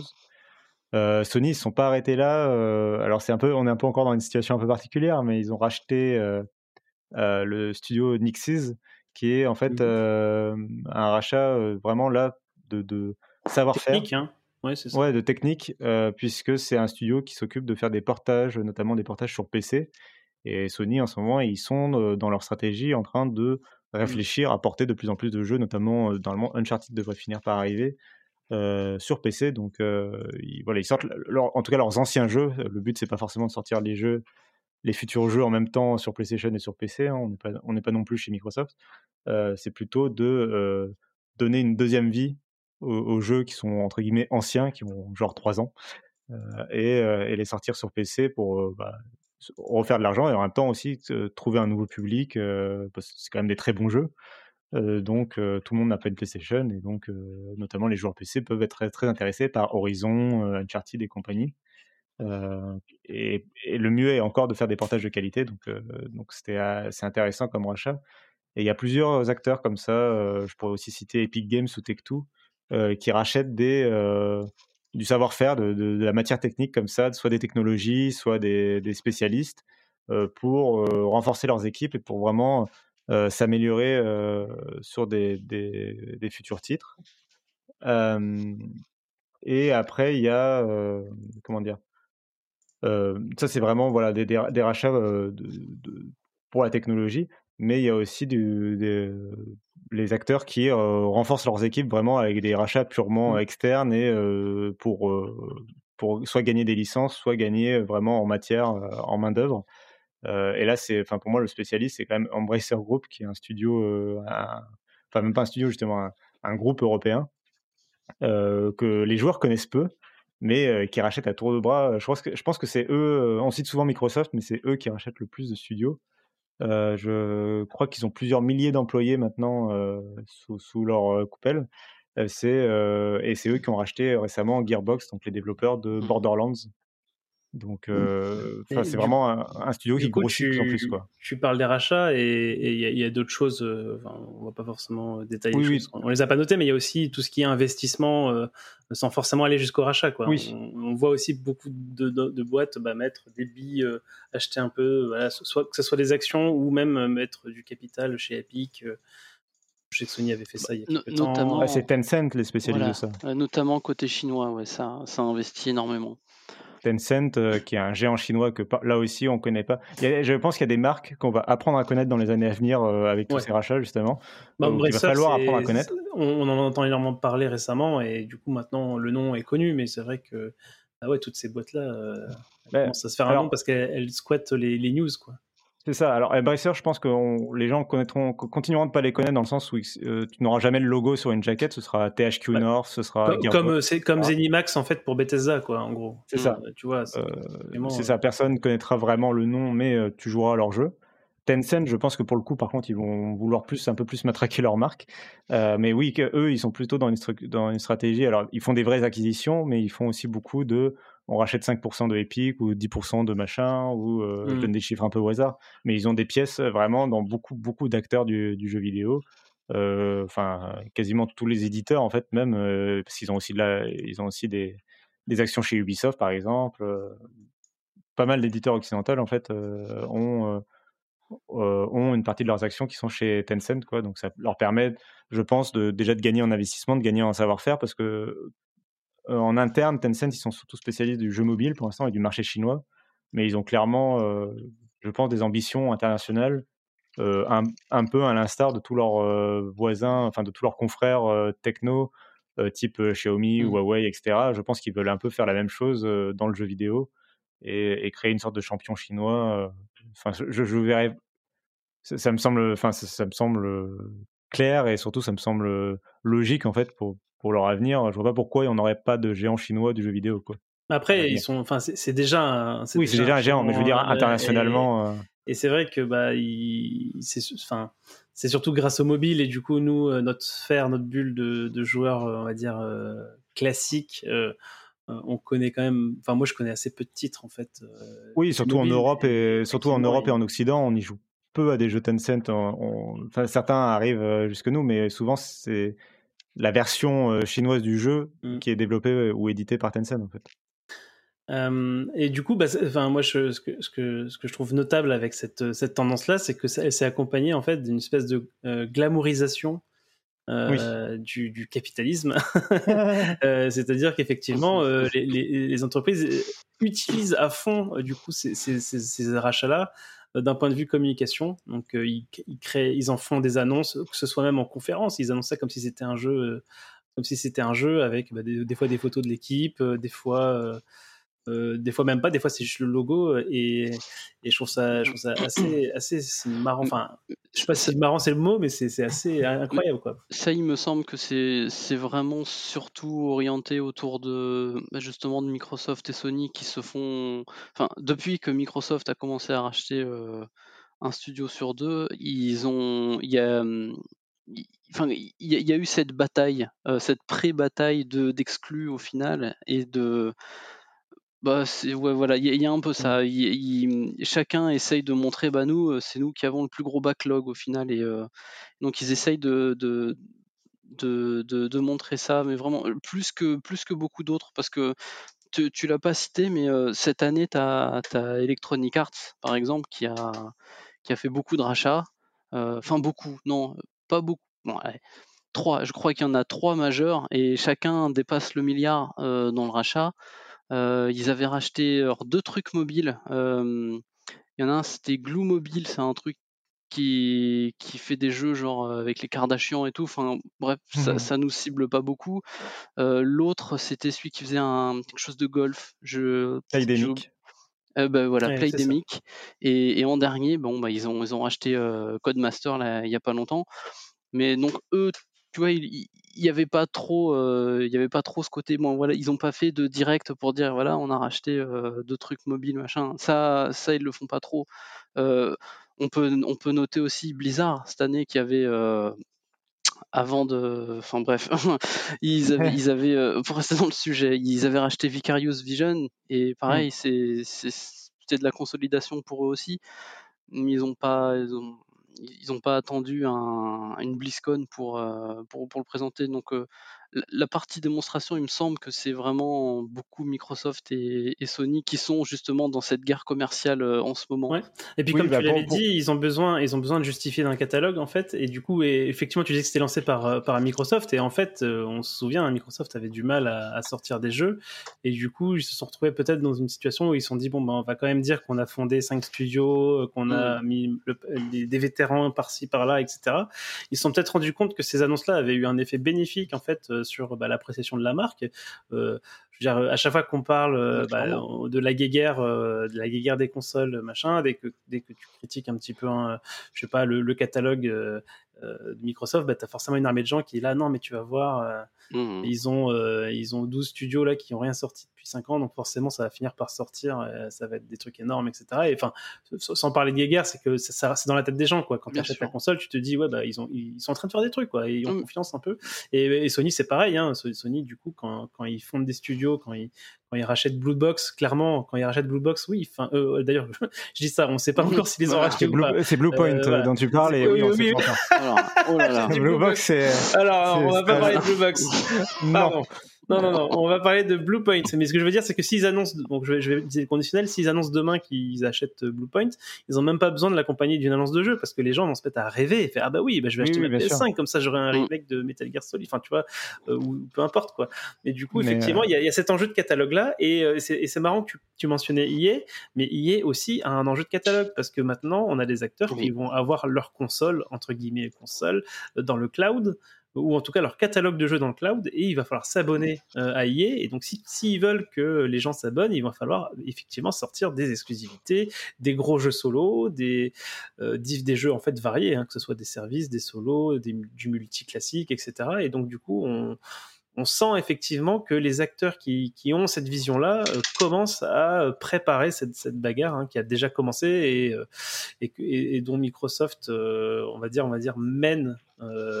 En tout cas d'un point de vue euh, image pour le moment avec son Game Pass euh, slash euh, xCloud. Mhm. Mais effectivement, du coup, bah ouais, on observe un peu tout ce, tout ce petit beau monde se concentrer, se racheter les uns les autres.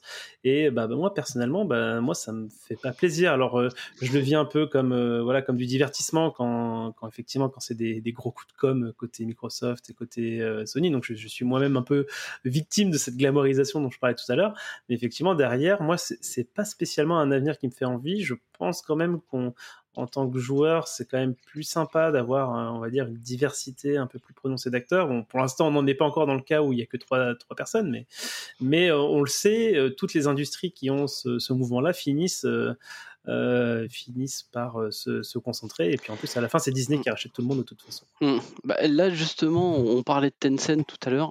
Euh, je suis pas sûr que Disney ils arriveront à, à racheter ça, mais parce que je, il y a un chiffre qui était tombé il y a très peu et j'ai essayé de le retrouver. Alors, bon, je l'ai retrouvé. Et c'est Tencent investi dans un studio gaming, donc investi hein, par rachète, mais au moins ils mettent des billes dedans tous les 3,8 jours en moyenne.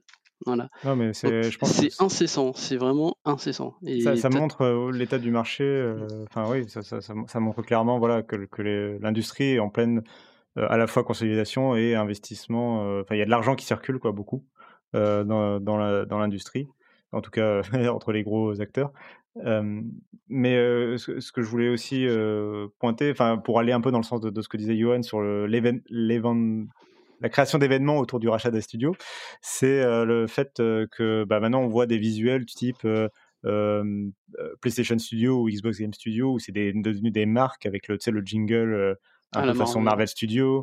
Et euh, quand, quand ils font un rachat, justement, tu vois, tu as toujours ce, ce visuel avec euh, Ouais. le logo de la marque et le Et tu ça- logo du studio. Et c'est genre la penser à famille. quoi. Smash. Ça me fait penser à Oui, Smash. à mais c'est ça, un personnage, t'as la, t'as la grande fresque et puis ils te rajoutent le personnage au milieu. Et bah, c'est Non, mais c'est ça, c'est quoi. totalement ça. Et les, les fans de, en particulier les fans de Xbox, on va pas le cacher, euh, sur Twitter, oui, te- vont te balancer des des images, tu sais, de, avec tous les logos des studios, euh, comme une sorte de galaxie de, studios, en disant regardez tous nos studios, c'est incroyable, euh, voilà. Euh, donc on est les plus forts, quoi. C'est euh, le nouveau teraflop, quoi, un peu. Euh, le, nombre de studios qu'a ton constructeur. Et euh, ap- après, je comprends aussi le côté euh, positif de ce genre de news, dans le sens où euh, bah, comme il y a beaucoup d'argent qui circule et comme les constructeurs en plus ont tendance à investir dans des exclusivités qui font plaisir, euh, quand ton développeur préféré est racheté par un constructeur, euh, tu peux te dire ah ok il va au moins il va avoir une sorte de carte blanche pour faire le jeu qu'il veut, euh, peut-être avec le budget qui ira bien, le temps qui ira bien, sans la pression euh, du côté indépendant euh, tu vois je pense à un, Ninja Theory qui galérait un peu avec Hellblade à se, à se financer et là ils ont en théorie, enfin c'est la, la- façon dont les gens peuvent l'interpréter. Tu le disais tout à l'heure pour Bluepoint sur le côté Metal Gear Solid remake, tu peux te mettre à rêver du prochain jeu en se disant bon bah ils auront un plus gros budget grâce au constructeur qui est derrière qui est plus important. C'est un peu le côté euh, positif qu'essayent de transmettre euh, euh, notamment les constructeurs Mhm. et, euh, et que, que les gens se mettent un peu dans leur tête euh, quand quand c'est annoncé à l'E3 ou enfin je le vois comme ça en tout cas euh, sur le côté pourquoi les gens j'essaie d'expliquer pourquoi les gens le prennent comme une bonne nouvelle alors que on parle quand même juste d'une entreprise qui achète une autre entreprise c'est quand même le truc le moins glamour et le moins euh, incroyable du monde quoi enfin voilà c'est des actionnaires qui se mettent d'accord et tout ça. C'est pas non plus le truc incroyable.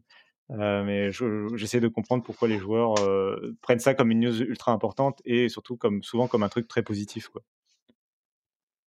Puis on, on, en a, je ne sais plus si ça a déjà été mentionné dans l'émission, mais il y a, y a, cette, cette idée du, j'ai déjà oublié le nom, le métavers, là, le, ce fameux, cet idéal, on va dire, pour un éditeur d'avoir un endroit où se mélangent toutes ces IP euh, où se mélangent les boutiques et puis les différents jeux. Et donc, effectivement, euh, ouais, y a, je, je, comprends aussi euh, l'excitation qu'il peut y avoir de, bah, de, de, se retrouver avec potentiellement aussi un multivers de, euh, voilà, de tel, tel éditeur qui possède plein d'IP cool. Et oui, ils vont peut-être pouvoir interagir à un moment ou à un autre d'une manière ou d'une autre, bah, etc. Ne serait-ce que ça, tu me fais penser à, par exemple, le rachat de. C'était Bethesda, du coup, où les gens se mettaient à rêver d'un Fallout New Vegas 2 parce que mmh. Xbox possède à la fois Bethesda et euh, Obsidian. Et donc euh, forcément, les équipes peuvent travailler avec des fois un côté un peu euh, perverti du joueur qui, genre, non, Obsidian a arrêté de travailler sur Grande D, de, qui, est d'un côté, enfin quand tu, qui est d'un côté va te dire oui oui, les développeurs devraient pouvoir faire ce qu'ils veulent, et de l'autre va te dire bon maintenant faut travailler, faut faire la suite du jeu que j'attendais quand même plutôt que de faire un nouveau jeu. voilà, enfin bref. Mais bon, en tout cas, euh, l'industrie est donc euh, en pleine consolidation. Et euh, selon les points de vue, j'ai relevé deux citations assez opposées. où d'un côté, tu as Phil Spencer, donc le patron de Xbox, qui dit qu'évidemment, les rachats de studios, c'est quelque chose de complètement naturel et même de plutôt positif pour l'industrie. Que ça montre qu'elle est en bonne santé parce que mmh. l'argent circule et parce que quand tu crées une entreprise, un studio de développement, bah, in fine, ton objectif parfois, c'est de vouloir te faire racheter. Donc c'est positif que ça se fasse racheter et que tout, aille, tout va bien dans le meilleur des mondes. lui, il n'est pas dire, vu que c'est lui qui rachète, c'est un peu le loup qui euh, t'explique qu'il faut quand même réguler la population des moutons. Voilà, exactement. et on a à l'inverse, alors il est plus totalement dans, dans, le, dans l'affaire, mais c'est euh, Sean Layden, donc, qui est l'ancien patron de, PlayStation, qui explique là que, que la, consolidation, c'est plutôt l'ennemi de la diversité. En, en cela, il n'a pas forcément totalement tort, dans le sens où... Euh, d'après lui, ça permet moins de créer la conciliation. Ça fait qu'il y a moins d'acteurs dans l'industrie et donc il y a moins de diversité et donc les gens forcément vont plutôt aller vers des productions qui commencent à se ressembler parce que de, fait dans un, dans un conglomérat bah, par exemple, les productions Netflix euh, suivent un peu tous le même format. Demain, peut-être que les productions Xbox vont commencer à tout suivre le même format, les productions PlayStation, etc. Et donc, s'il y a moins d'acteurs indépendants, il y a moins de potentiellement moins de diversité, ce que, ce que je peux assez comprendre comme, euh, comme avis. Quoi. Ouais, et puis moi, enfin, moi, je pense que je suis plutôt de cet avis-là, justement. Je j'en fais pas secret. Et, et, bon, après, euh, là, on est encore dans un moment où c'est tout nouveau, mais euh, bon, je, je, pense que on, on, va finir par se lasser quand même de, de, de ces annonces. mais bon, on verra bien après. Après tout, je parlais de Disney tout à l'heure, mais euh, les gens étaient tellement ravis que Disney rachète la Fox, juste euh, pour l'argument de dire qu'il puisse récupérer euh, X-Men, X-Men, etc. Donc tu vois, il en faut peu en fait finalement pour que les gens soient excités de ce type d'annonce un peu. J'en suis le premier. Hein, je veux dire, je suis content d'avoir euh, du, X-Men côté Marvel, mais enfin du côté Marvel Disney. Mais effectivement, euh, derrière, bah, ce qui se passe, c'est que bah ouais, euh, c'est derrière, c'est des projets qui sont aussi beaucoup annulés au moment des rachats. On, le sait, on a déjà vu Electronic Arts acheter des studios puis les démanteler les enterrer dans le jardin derrière. Donc, tu vois, il y, y, y a, cette facette-là qu'on n'a pas encore bien, bien vue. Comme c'est pas la dynamique, euh, je suis pas inquiet à court terme, mais. Euh, bah oui, non, mais c'est ça, c'est que pour l'instant, on est dans le positif et dans l'amour et dans le mariage. un peu dans l'euphorie, quoi. C'est ça. C'est la fête et tout ça. Si demain, euh, je, je, alors je pense pas une seule seconde que ce sera le cas, mais si demain Xbox d'un coup a plus de budget, quoi, en gros, parce que Microsoft en a marre d'investir dans Xbox, euh, que devient Bethesda, tu vois, enfin, c'est compliqué une fois que le mariage est fait, quoi. Donc, mmh. mais euh, mais oui, voilà. Donc, euh, je pense qu'on n'est pas inquiet. Enfin, tu l'as dit, on n'est pas inquiet à court terme, mais c'est clair qu'à long terme, il y a des questions qui se posent euh, quand il y a une consolidation comme ça d'un marché. Il y a forcément des questions qui se posent. Je voulais quand même mentionner rapidement, parce que je pense qu'on commence à avoir fait le tour de cette partie, dans des, événements qui ne sont pas des rachats, mais qui font partie quand même, selon moi, de, cette rubrique, c'est le fait qu'il y a des studios qui, qui gagnent en ampleur. et je pense, j'ai voulu en citer notamment deux, l'Ariane Studio, donc qui sont sur Baldur Gates, qui on ouvre un peu à tour de bras des équipes et des studios euh, à l'international. Et il y a aussi IO Interactive, donc qui sont ceux qui s'occupent de Hitman, mais aussi de 007 et aussi a priori d'un jeu chez Xbox. Donc là aussi, ils commencent mmh. à avoir besoin de, de, bras. Et ils ont ouvert un nouveau studio à Barcelone. C'était juste deux exemples, mais en fait, au-delà de ça, il y a plein de studios, euh, je peux ouais. citer Dontnod aussi, etc. Qui, Remedy, euh, Remedy euh, Bungie, enfin... et, régulièrement, c'est des studios triple A indépendants qui restent indépendants aujourd'hui et qui peuvent, qui, qui, ont tendance à signer justement, notamment avec Epic Games, mais avec d'autres aussi, pour 3, 4, 5 jeux en parallèle et donc enfin qui ont besoin de main d'œuvre et, ça montre là aussi que l'argent enfin qu'il y a de l'argent qui est investi dans le jeu vidéo euh, sans passer par des rachats forcément. Mmh Ça peut être des contrats d'édition, mais c'est voilà tous ces studios qui vont quand même plutôt bien et qui, qui sont en train de, grossir vite et qui, euh, qui sont en bonne santé. Quoi. L'Ariane, je sais que ça doit faire plaisir à Thomas, je pense. je, suis patient, je suis patient euh, pour Baldur's Gate. Bon, si on a, si on a fait le tour euh, de ce sujet-là, euh, je propose qu'on passe au suivant, euh, qui est bah, de, de, discuter avec Thomas. Ah, on va enfin parler de jeux vidéo, c'est ça? On va parler de jeux vidéo, de qu'est-ce qui s'est passé en, dans le jeu vidéo ces six premiers mois. Est-ce qu'on s'est ennuyé Dis-nous tout. Ouais, bah, je voulais faire un petit retour. On va essayer de pas faire, trop trop long, mais un petit retour sur ce début d'année parce que moi j'ai pu entendre par-ci par-là, ça revenait que, bah, grosso modo, on s'était fait faut le dire, on s'est des gens disent qu'ils se sont fait chier là, qu'il y a rien qui est sorti, depuis le début euh, de l'année. je vais faire l'avocat du diable pour juste défendre cet avis deux secondes, même si je le partage pas, euh, pour dire en fait c'est euh, il y a eu beaucoup de jeux qui ont été repoussés à 2022 et ça donnait l'impression d'un calendrier qui se vidait alors qu'on a eu des années records d'année en année chaque année dès le début de l'année on avait plein de jeux qui sortaient, des gros jeux qui sortaient. je me souviens de l'année avec Zelda et, Horizon par exemple euh, alors, dès le mois de mars. Je, je, te, coupe parce que tu es littéralement en train de spoiler tout ce que j'allais dire. non, non, mais voilà, je, voulais pas de, je, voulais, non, je voulais, je voulais parler de, je vais essayer de, de, partager la vie, euh, voilà, le, côté ah c'est vide de mes Oui, oui, mais ben, non, mais justement, j'allais, j'allais venir là-dessus. C'était pour dire que bah, j'allais pas non plus défendre l'indéfendable. C'est clair qu'on n'est pas sur une année qui ressemble aux, euh, allez, disons 4, 4 5 dernières années. On n'a pas eu on n'a pas eu de Breath of the Wild ou de God of War, de, Into the Breach pour rester dans l'indé, Celeste, Nier Automata, Outer Wild, tout ça, c'est des jeux qui sont sortis très tôt. Même Kingdom Hearts 3, je crois, c'était un, jeu de janvier. Resident Evil 7, tout ça, enfin bref. Et on n'a pas forcément eu des, super cartouches euh, en, ce début d'année, mais évidemment, il faut prendre, il faut prendre le contexte euh, en compte. Et bon, on est dans une année Covid où qui, est, possiblement plus impacté début 2021 par le Covid que bah, 2000, pardon, début 2020, qui était, bah, voilà, ça venait d'arriver. S'il y avait des, projets qui étaient quasiment finis, ils ont pu se, finir et, être lancés. L'idée, c'était ça. Donc oui, évidemment, on a un début d'année qui est pas, des plus excitants. Mais, mais n'empêche, il y a quand même eu, y a quand même eu pas mal de choses. Mais avant de name dropper un peu, un peu, tout et n'importe quoi, j'aimerais essayer de voir une, mini analyse en fait de, de, tout ce qui est arrivé en fonction de, enfin, de, de, je vais y arriver, pardon, d'essayer de, voir les différents types de jeux, les différentes approches qu'on peut avoir sur, sur ce début d'année. Et par exemple, juste avant, on parlait, ça me fait presque un une transition. Juste avant, on parlait de Microsoft et, de ses studios qui rachetaient.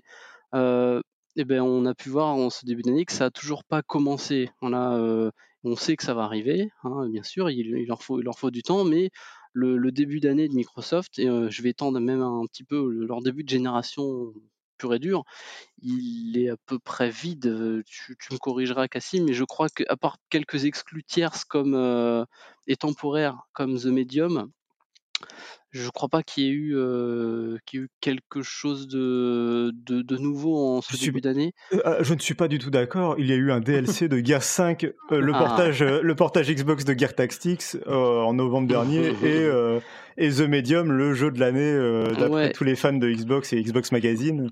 je, je, crois qu'il y a eu aussi Edge of Empire 2 Definitive Edition. Mais oui, voilà, c'est de, leur côté, c'est ça n'a pas encore commencé, euh, malheureusement, mais bon, de toute façon, ils ont ça veut pas dire qu'ils ont rien fait. hein. On sait qu'ils ont ils, ils ont joué sur le Game Pass et que lui lui il s'est jamais arrêté. Il a toujours été euh, assez fou et assez chargé. En tout cas, les joueurs Xbox n'ont pas eu rien à jouer. Et ça s'est passé dans le Game Pass. Euh, mais euh, du côté des studios, ça n'existait pas encore. Euh, là où on va on va faire Sony directement, on a eu on a eu chose. deux ouais c'est assez limité, on va dire quand même en, en quantité. On- on- notablement, tu as eu bah, Returnal, on en parlait tout à l'heure, et pour moi, surtout Ratchet Clank, qui sont bon bah voilà deux deux exclus triple A, grosse claque euh, next gen quand même. C'était, enfin je sais, Johan, tu as joué aux deux, et je crois qu'on a Mhm. tous joué à Ratchet Clank, et bon, il, nous- il nous a fait plaisir à, à, à tout- à tout le monde. Donc ça a été, Bon, en tout cas, c'est des gros succès euh, enfin, euh, critiques, euh, commercial. Bon, je- Mhm. On n'a pas, on n'a pas les chiffres. Je sais que Sony est, est très content de Returnal dans leur, sur leur site. Euh, ils disent clairement que euh, Ouais. le jeu est, est vraiment un gros succès, même commercial, quoi. Donc, euh, a priori, c'est que ça a fonctionné. Mais ouais, clairement. Et puis, il y a, oui, il y a l'aspect next-gen qui rentre en compte, quoi. Je te laisse continuer. mais- Mais oui, voilà, on a, on a ce, ce, ce début de next gen qui était. Mais j'en reviendrai peut-être un, un petit peu là-dessus. Je finis juste très rapidement sur, sur Nintendo. Eux, pareil. Alors, on va pas avoir des gros, des gros, des gros gros noms. hein, Il n'y a pas eu, alors que beaucoup l'attendaient, le Breath of the Wild 2. Euh, mais ils ont, ils, sont, ils ont continué dans, dans leur lignée de ce qu'ils font et de ce qu'on pourrait espérer que Microsoft feront à l'avenir, c'est de sortir un truc par mois quasiment. Alors ça, hum, c'est des styles variés. euh, Il y a eu tout en- entre Bravely Default ou euh, les Super Mario. Il y a eu du Pokémon aussi avec Pokémon Snap.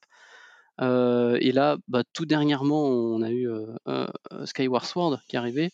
Bon, ils ont, eux, ils ont fourni, ils ont, encore une fois, c'était pas la plus grande des, la plus grande des. euh, Il Mythopia. Bah, Il y a eu Monster Hunter, quoi. et Et- ça, c'est- euh, ouais, mais ça, Monster Hunter, même, du euh, coup, je le, je le comptais plus dans la partie tierce. Tu vois, vraiment, là, c'était Nintendo, Nintendo, euh, Sony, Sony, tout ça.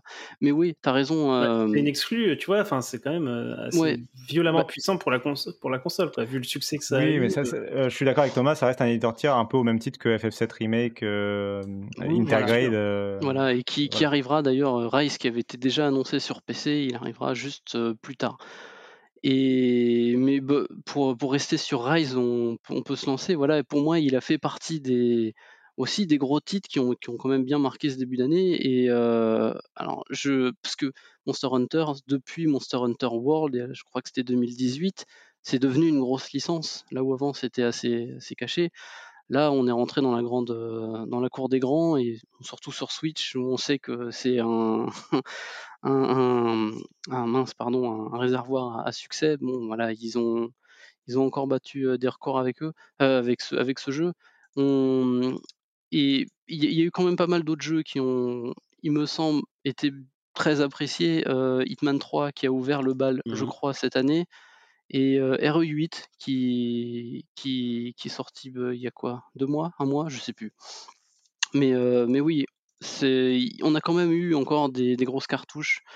Euh, et Outriders, tiens, qui est sorti un peu de nulle part, mais, mais finalement, bah, grâce au Game Pass, tiens, comme on, en parlait tout à l'heure, qui a réussi à, faire son trou, comme on dit. Mais par contre, je, voulais revenir sur le côté Covid. Je sais pas si c'est ça qui a, hum, qui a poussé à ce que je, vais présenter. Donc là, je veux juste dire qu'il y a beaucoup de recyclage.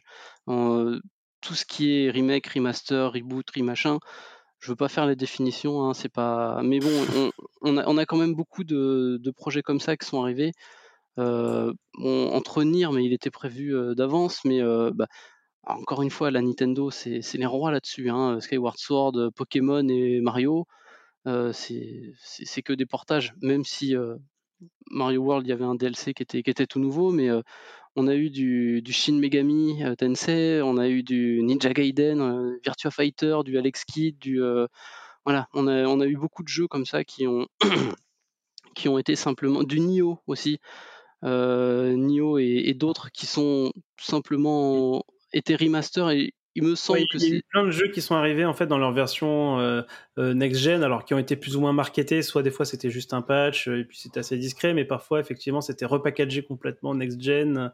Donc C'est euh, ça. ouais, Nioh en a fait partie, mais moi je- j'en ai pas d'autres en tête là tout de suite. C'est- bah, j'avais j'avais aussi ça à présenter et après euh, moi j'ai j'ai terminé le il y a eu beaucoup de justement la next gen alors on est encore des des happy few hein, on n'est pas beaucoup euh, Ah, on est beaucoup on est beaucoup, beaucoup, et- hein, mais il y a, il y a beaucoup il y a beaucoup de gens qui aimeraient encore l'être voilà c'est ça Euh, et qui ont on a eu quand même notre dose tu, tu parlais euh, des, des upgrades ou des jeux optimisés pour, euh, pour les consoles next-gen.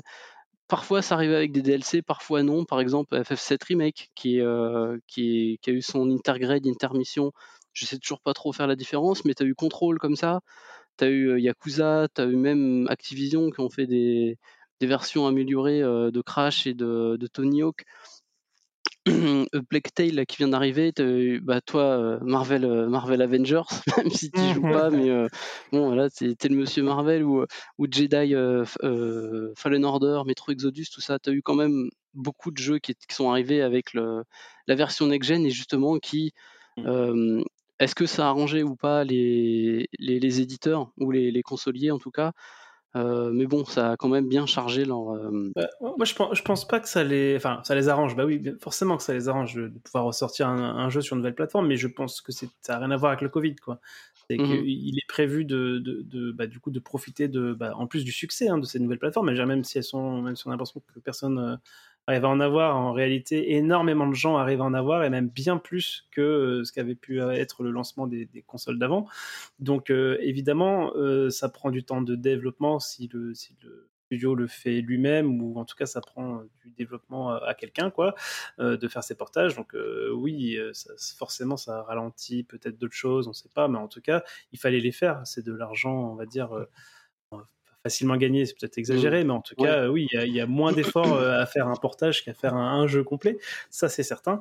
Euh, après, je comprends que ça participe justement à la sensation qu'ont certains euh, de se dire, bon, c'est un peu ennuyé en début d'année, mais euh, je trouve ça, je trouve ça quand même pas, hum, enfin, j'allais dire malhonnête, c'est peut-être pas le mot parce que je suis sûr que c'est dit avec beaucoup d'honnêt- d'honnêteté et de sincérité, mais je trouve ça un peu dommage parce que ces, ces jeux-là, justement, on n'y a pas on n'a pas pu jouer à tout quoi. Enfin moi tous ces jeux qui sortent là, il y en a plein que j'ai pas joué et que du coup je vais faire dans, dans leur version euh, ramenée à nouveau sur next gen etc quoi. Donc Cl- clairement, oui. Je, je sais que beaucoup de gens disaient, bah du coup, j'ai fait, j'ai joué à mon backlog. Maintenant, on te, le- on te le présentait euh, en version un peu mieux le backlog. Je sais qu'il y a Ghost of Tsushima qui arrive euh, bah, en version director's cut. Là, c'est le, le nouveau mot. Euh, bah, je suis presque presque déçu. Alors je le suis pas parce que vu que lui, comme FF7 et euh, je sais plus d'autres, mais peu importe, il a son DLC qui arrive avec lui. Donc moi, ça sera l'occasion de rejouer euh, au jeu avec une version euh, améliorée.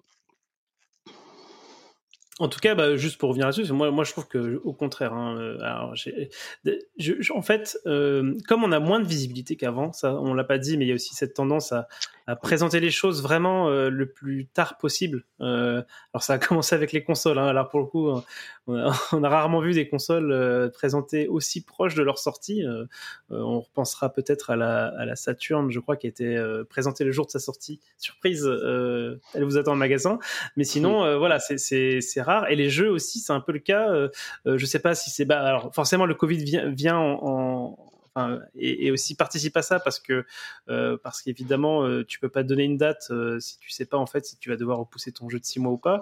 Mais je pense que même sans Covid en fait c'était déjà un peu la tendance de présenter voilà le plus tard possible et, et du coup, euh, moi, je, je- je- je suis arrivé dans l'année en me disant, ouais, il va, y a- il va rien avoir. Alors déjà, je me disais, c'est super parce que je vais pouvoir finir mes jeux, je vais pouvoir euh, euh, euh, me calmer un peu, regarder un peu ce que j'ai pas pu finir et les faire tranquillement le temps que les gros titres arrivent. Et en fait, j'ai pas eu le temps, quoi. J'ai Mhm. vraiment pas eu le temps. Tous les Je- mois, il y a eu un truc qui m'a fait envie. euh, Hitman 3, Returnal, euh, Monster Hunter, Ratchet Clank, Knockout City, qui était une surprise totale. Je- moi, je, je ne savais je ne, je ne sais pas regarder la tête et on n'a pas parlé de, de, de ce petit jeu euh, fait par cinq personnes qui a complètement explosé qui s'appelle Valheim.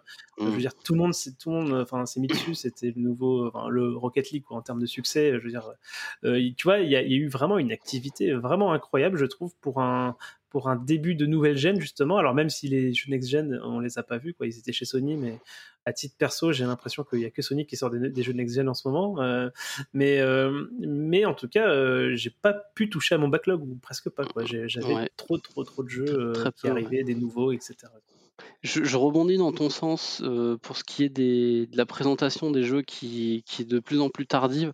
Alors j'avais un, chiffre, qui, date d'avant le Covid. Donc euh, c'est pour Nintendo, hein, encore désolé, mais euh, je, crois que il, il, me semble que la moyenne entre l'annonce des jeux et leur sortie, et donc encore une fois, ils en sortent quasiment un par mois. Donc on va pouvoir me dire ah mais Metroid Prime ou euh, bah, Shin Megami Tensei ou tout ça. euh, oui, oui, voilà. Ça, reste des, contre-exemples et même eux ils peuvent s'expliquer, mais, mais bref, euh, on est à sur 100 jours à peu près. Côté Nintendo avant le Covid, ça a peut-être dû changer un petit peu, j'ai pas refait les calculs, mais on était à, ils présentent un jeu et en moyenne 100 jours après ils, sortent. Donc oui, c'est des cycles très courts. D'ailleurs, on le reverra après. Euh, mais on, quand on regarde novembre et décembre, là, on n'a pas trop de mmh. visibilité. On a des, des, possibilités de sortie, mais pas des certitudes. Donc euh, oui, c'est clairement une tendance. Quoi.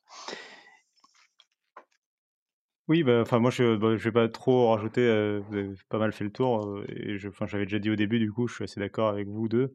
alors moi j'ai plus pu faire le tour de mon backlog que, que trouver des nouveaux jeux parce que j'étais pas forcément très client euh, des jeux qui sont sortis au début d'année, quoique j'ai quand même euh, joué à Outriders par exemple, mmh. euh, justement à cause du Game Pass, et c'était plutôt une bonne surprise, malgré le fait que ça ressemble à un jeu d'une génération et demie en arrière, mais c'était quand même une très bonne surprise en termes de gameplay et tout ça. Mais j'ai surtout pu faire ouais, pas mal de backlog. Je, regardais avant l'émission, justement, quand je savais qu'on en allait en parler. Et je regardais les jeux que j'ai fait depuis le début de l'année. Et c'était beaucoup de jeux qui étaient déjà sortis les années précédentes. C'était des Prey, par exemple, des Crash Bandicoot 4, euh, ce genre de choses. Des fois, oui, et, des fois en tirant parti du fait que ils aient les optimisations sur les nouvelles consoles, notamment pour Crash Bandicoot. Bah, c'était la bonne excuse pour jouer dans des meilleures conditions que quand le jeu est sorti la première fois. Mmh. Donc, euh, donc c'est sûr que c'est agréable. T'as pas l'impression, et comme tu l'as jamais fait, euh, que ce soit un jeu nouveau ou pas, finalement c'est pas très important, hormis que t'es pas forcément dans la hype euh, à, pouvoir en parler avec les autres. sinon, c'est pas très grave de, jouer un jeu après qu'il soit sorti, quoi. Donc moi, clairement, je me suis pas ennuyé sur le début de l'année, malgré ce que je voyais autour des gens qui, qui pouvaient se plaindre. mais, mais voilà, enfin après, oui, c'était peut-être pas une année record en sortie, mais et, ça aussi, je voulais le dire aussi, c'est que ça me dérange pas qu'on ait des périodes où il y ait un peu moins de grosses sorties pour justement pouvoir me mmh. repencher sur des jeux que j'ai pas fait. J'ai pu faire Céleste, etc. Ouais, complètement. Donc c'est pas très dérangeant qu'on soit pas tout le temps dans la surabondance de nouveaux titres forts. et, puis, puis, moi je dois dire que d'avoir aussi une nouvelle machine, ça me donne envie de ça me donne envie de jouer tout court en fait. Et du coup, bah, je me retrouve à, ressortir parfois des jeux PS4 même qui n'ont pas de patch. Euh, pour les refaire avec la nouvelle manette, etc. Quoi. Donc, le SSD euh, magique. Euh. c'est exactement. Bah, très bien. Bah, là, on, glisse tout doucement en fait vers, vers la, fin de l'émission. Avant, ouais, mais avant, avant de fermer cette, fabuleuse émission, il y a deux choses que, j'aimerais qu'on fasse. La première, c'est bah, qu'on donne un peu notre GOTY de la mi-année. Donc, je vois que sur les notes, c'est écrit GOMI. Euh, c'est quoi C'est Game of euh, moitié de l'année. et puis c'est super mignon, Gomi. Gomi, c'est très mignon, Gomi. Euh, et du coup, bah, en plus, ça, sera, tiens, ça sera rigolo après de voir si ce, si ce Gotti a, changé d'ici la fin. du coup, Thomas, on peut, on, peut, alors, je vais dire qu'on a le droit de donner deux jeux parce que je vais avoir du mal moi sinon, mais. bah, je, vais te dire que celui que j'ai préféré pour l'instant, clairement, hein, on est sur du. J'en parlais avant, c'est Ratchet Clank. Euh, qui C'était mon premier Ratchet Clank. Euh, et j'ai. J'ai vraiment pris du, plaisir. Je, je, crois que ça dure quoi 20 heures, un truc comme ça, même pas. Et je les ai pas, je les ai pas vus passer. C'était, euh, c'était vraiment top. C'est un shooter à la manette. Et en plus, mais oui, mais il, il, demande aucune précision, il demande rien du tout. Enfin, c'est, c'est vraiment très très très chouette quoi. Moi je et en plus je donc euh, bah, PS5 forcément c'était une grosse claque graphique et avec mes yeux qui ne voient pas euh, au-delà de 30 fps j'ai pu jouer dans mode euh, graphisme à fond et ça par contre je l'ai vu et c'était très très agréable. On y a, tout, on y a tous joué hein, et, et, du coup je pense que bah, ouais, ça, ça reste effectivement un moment fort aussi de l'année et puis ouais visuellement enfin juste les photos enfin, Ouais, j'ai passé tellement de temps à, zoomer en mode photo sur le casque de Rivette pour voir en reflet euh, ray tracing du futur euh, le reste du niveau et tu peux faire tellement d'effets. Enfin, visuellement, c'est.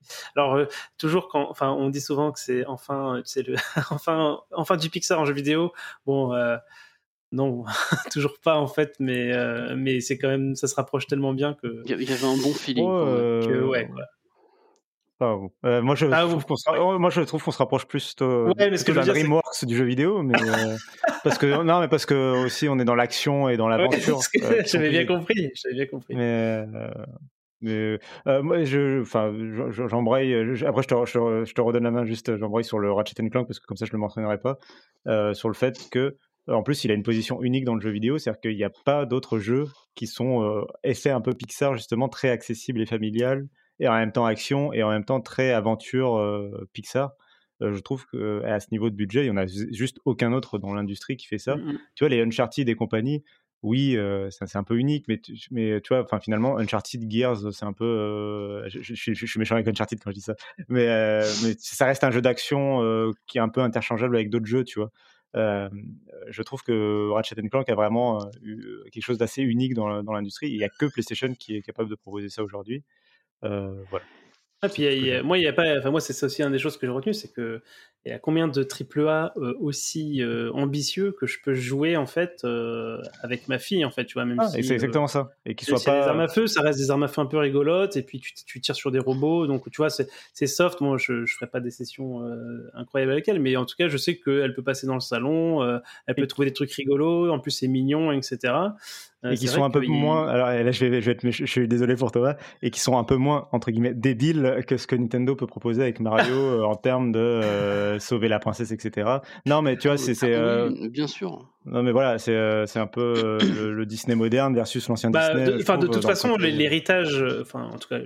c'est peut-être faut dire ça, mais l'héritage de ce jeu-là, c'est enfin, c'est la suite du coup de du, du Ratchet Clank de reboot qu'il y a eu sur PS4 et qui qui est dérivé en fait d'un dessin animé adressé aux enfants, enfin d'un film d'animation euh, adressé aux enfants. Oui, mais qui rend pas les enfants pour des débiles, tu vois. Ouais, bien sûr. Et, mais du coup, effectivement, tu retrouves, bah, ouais, tu retrouves en fait cette, ouais, cette volonté d'avoir un, truc intéressant et puis et puis pas violent. Enfin, et ouais, et du coup, euh, ouais, moi, c'est un truc qui me manque beaucoup. Alors, Nintendo le fait, mais bon, bah, clairement, euh, ça reste avec les moyens de Nintendo et surtout avec, sur les machines de Nintendo. Donc, il n'y a, pas cet effet, on va dire, euh, technophile, visuel. je pense que Nintendo n'a pas la volonté de euh, non, des aventures incroyables pour, pour ce public familial. Mais c'est vrai que, c'est vrai que quand Nintendo a quitté ce segment, cette course, on va dire, à l'armement technologique pour ses consoles, on, on, sent quand même depuis un manque sur, bah, du coup, sur les, sur les consoles maintenant les, grosses consoles, comme on dit, quoi. ça manque un peu de cette, de cette typologie d'univers et, euh, bah, j'espère que ça va, que le succès de ce jeu va, peut-être euh, débloquer certains trucs, que ce soit chez Microsoft ou, ou même euh, chez, chez Sony, j'en doute pas, quoi.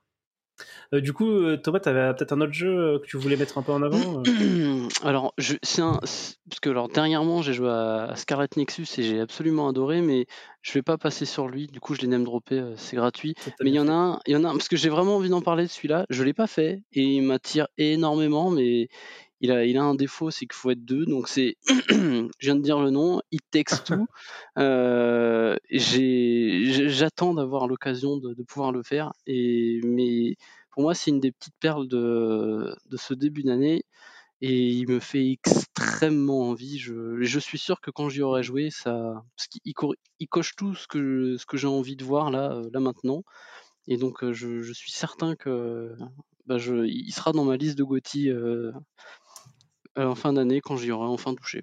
Ouais, faut, faut... Moi, ça aussi ça fait partie des jeux que j'ai vraiment envie de faire cette année aussi. Du coup, Cassim, de ton côté? Euh, bah de mon côté, euh, oui, pour pas name dropper les jeux qu'on vient de faire, et je pourrais nommer euh, Opération Tango par exemple euh, dans les jeux coop aussi, un peu. alors c'est beaucoup moins, c'est beaucoup moins au budget que It Takes Two et c'est beaucoup plus niche, je pense. Enfin, je pense que pas beaucoup de monde ont entendu parler d'Opération Tango, mais c'est très sympathique, c'est très court. Euh, et mmh c'est pas très cher à faire. C'est un très beau jeu de coop asymétrique, voilà. Donc je quand même, finalement, je l'ai quand même mentionné. Je voulais quand même, moi, je vais, bah, du coup, je vais mentionner, pour parodier Ratchet, je vais mentionner Death Door, qui est un jeu qui Mmh. vient de sortir. Alors du coup, il sort en juillet. Est-ce que ça compte comme le début de l'année? Je ne sais pas. Mmh. mais c'est un jeu qui est sorti sur PC et sur Xbox, qui est un petit jeu indé développé par, enfin édité par Devolver, pardon. Qui est un Zelda-like, ambiance très, enfin, dans l'action et dans le gameplay, c'est très Zelda 3, dans, dans le côté avec une, vraiment un cheminement très linéaire et en même temps, on va revenir en arrière quand on va débloquer des compétences pour un peu tout explorer à fond et s'amuser à trouver tous les secrets. avec une direction artistique vraiment ultra léchée, très noire, ambiance noire, euh, où on joue un corbeau faucheur d'âmes qui, va essayer de, voilà, de récupérer plusieurs âmes de personnes notamment qui luttent contre la mort au sens où ils veulent avoir la vie éternelle. et avec une OST assez magnifique que j'ai immédiatement ajouté dans ma playlist YouTube, puisque pour l'instant le, créateur de la, la, bande originale n'a seulement mis les musiques que sur YouTube. J'espère qu'elles seront ajoutées sur Spotify bientôt. Euh, donc vraiment une très belle BO aussi. Euh, et c'est un jeu qui a eu un beau succès critique. Euh, le succès commercial, bah, ça reste un jeu indépendant, mais en tout cas, il, a eu, il commence avec un beau succès critique. Euh, c'était pas forcément un jeu très gagné pour moi d'avance parce que c'est un jeu qui est quand même relativement exigeant et qui vous affiche en gros vous êtes mort quand vous êtes mort. Euh, mais euh, c'est des bons jeux pas... ça. Tu... oui, pour pas mentionner. Non, mais tu vois, je me... je me force à ne pas faire comme Patrick une comparaison avec un jeu. Euh, qui jeu serait assez populaire sur ouais, voilà un jeu à roulade pour et qu'est-ce qu'on roule dans, dans Death Door? On roule beaucoup euh, on roule énormément et le jeu est exigeant mais je ne vais pas mentionner le jeu dont il ne faut pas prononcer le nom euh, et voilà j'ai quand même relativement bien accroché et le, le jeu euh, dernier mot pour dire que le jeu bénéficie d'une excellente localisation en français.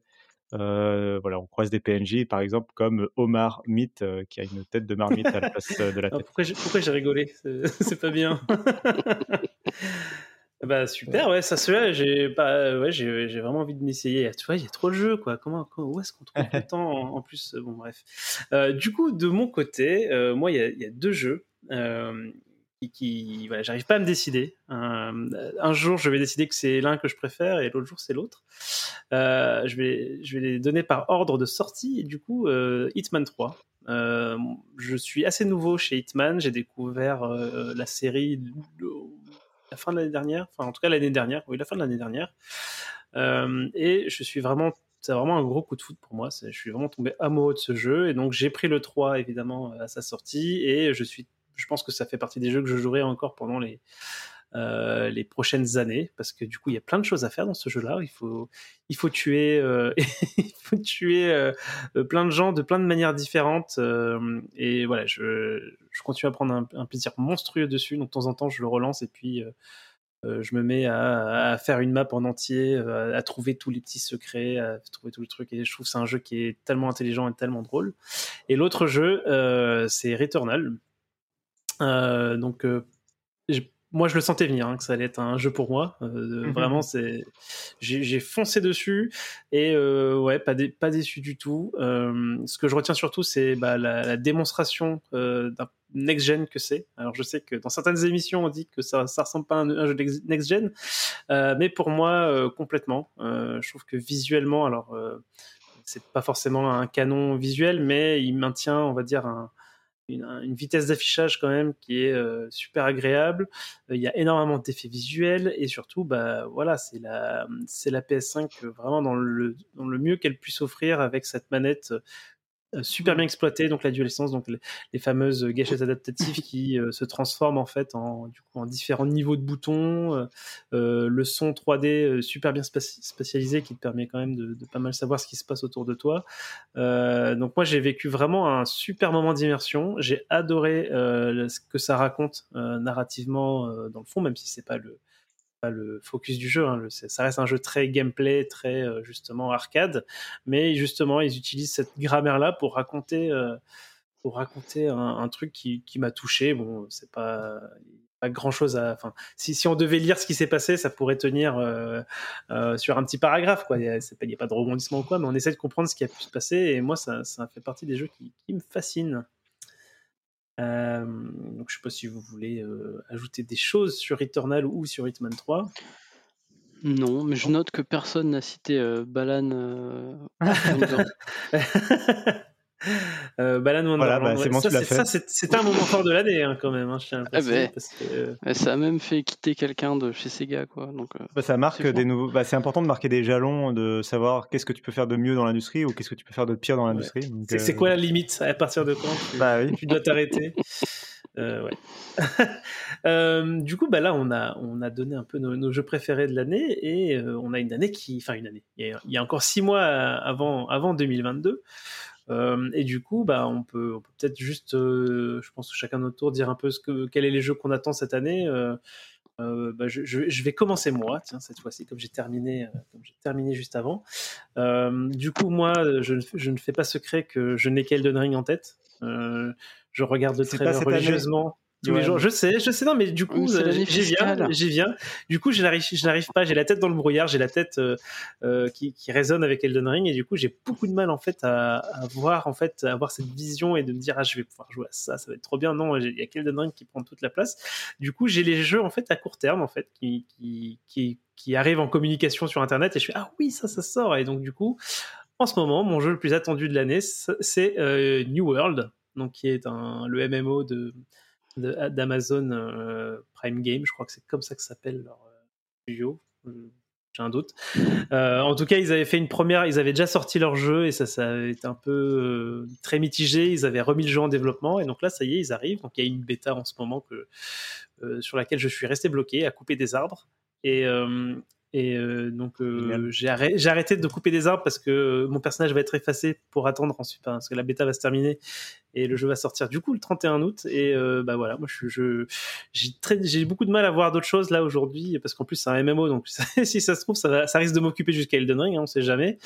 Euh, en plus on, sait qu'il y a d'autres MMO euh, qui, m'intéressent qui sortent aussi cette année. Donc ça, va être compliqué à gérer tout ça. Mais voilà du coup du coup moi c'est New World que j'attends le plus. Ça fait ça me fait bizarre de dire ça parce que déjà je quand j'ai vu quand- quand- si on me l'avait dit que j'attendrais New World à ce point-là, euh, justement avant, avant qu'il ressorte là en bêta, euh, j'aurais fait des yeux bizarres, quoi. Euh, du coup, bah, Cassim, toi, raconte-nous. Je vais faire très original. Euh, alors d'abord, je, je voulais quand même rapidement mentionner euh, Psychonauts 2 qui sort euh, le mois prochain, que j'attends pas forcément dans le sens où, tu vois, il y a des jeux, dès, qu- dès qu'ils sont annoncés, tu sais que tu les attends parce que tu connais la série par cœur, un peu comme toi pour Elden Ring par exemple.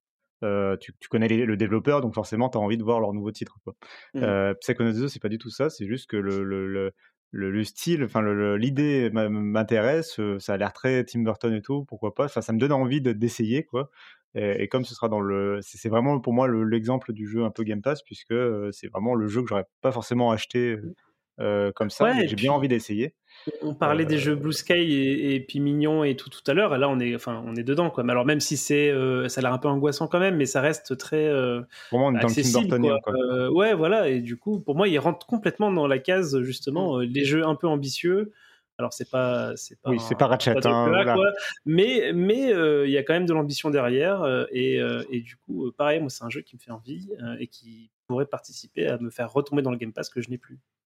Et, euh, et pour mentionner évidemment l'autre jeu que j'attends, mais comme un fou en regardant le trailer euh, tous les jours, un peu comme toi pour Elden Ring, c'est évidemment euh, Final Fantasy XIV Endwalker, euh, qui est la prochaine extension du MMORPG acclamé qui a une version. Non, bon, mais bon, je vais pas en dire plus parce que j'en avais déjà parlé dans l'émission en plus quand il avait été annoncé et qu'on aura le temps de voir venir.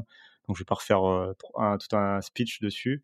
Mais en plus, le jeu en ce moment bénéficie euh, d'une hype incroyable. Enfin, il est un peu au sommet de sa hype, donc forcément, ça donne encore plus envie euh, de voir le jeu arriver, d'être un peu tous dans, enfin tous les joueurs un peu, euh, comme c'est un jeu multi- multijoueur en ligne, quoi. Forcément, tu as le côté en plus tout communautaire, festif quand, quand, le titre va sortir, quoi. Donc, j'ai hâte d'y être pour poser mes vacances et euh, tranquillement jouer euh, de- du matin jusqu'au soir à, à Final Fantasy XIV. Ah, je, je- euh, on- je crois qu'avec Thomas, on sait très bien de, de quoi tu parles. euh, de faire ça pour les MMO, c'est toujours. De toute façon, les sorties des MMO, c'est toujours un peu une fête en plus communautaire et tout. Il y a plein de choses qui se passent. Donc c'est toujours très chouette. Et donc du coup, Thomas, toi, qu'est-ce que qu'est-ce que attends cette année?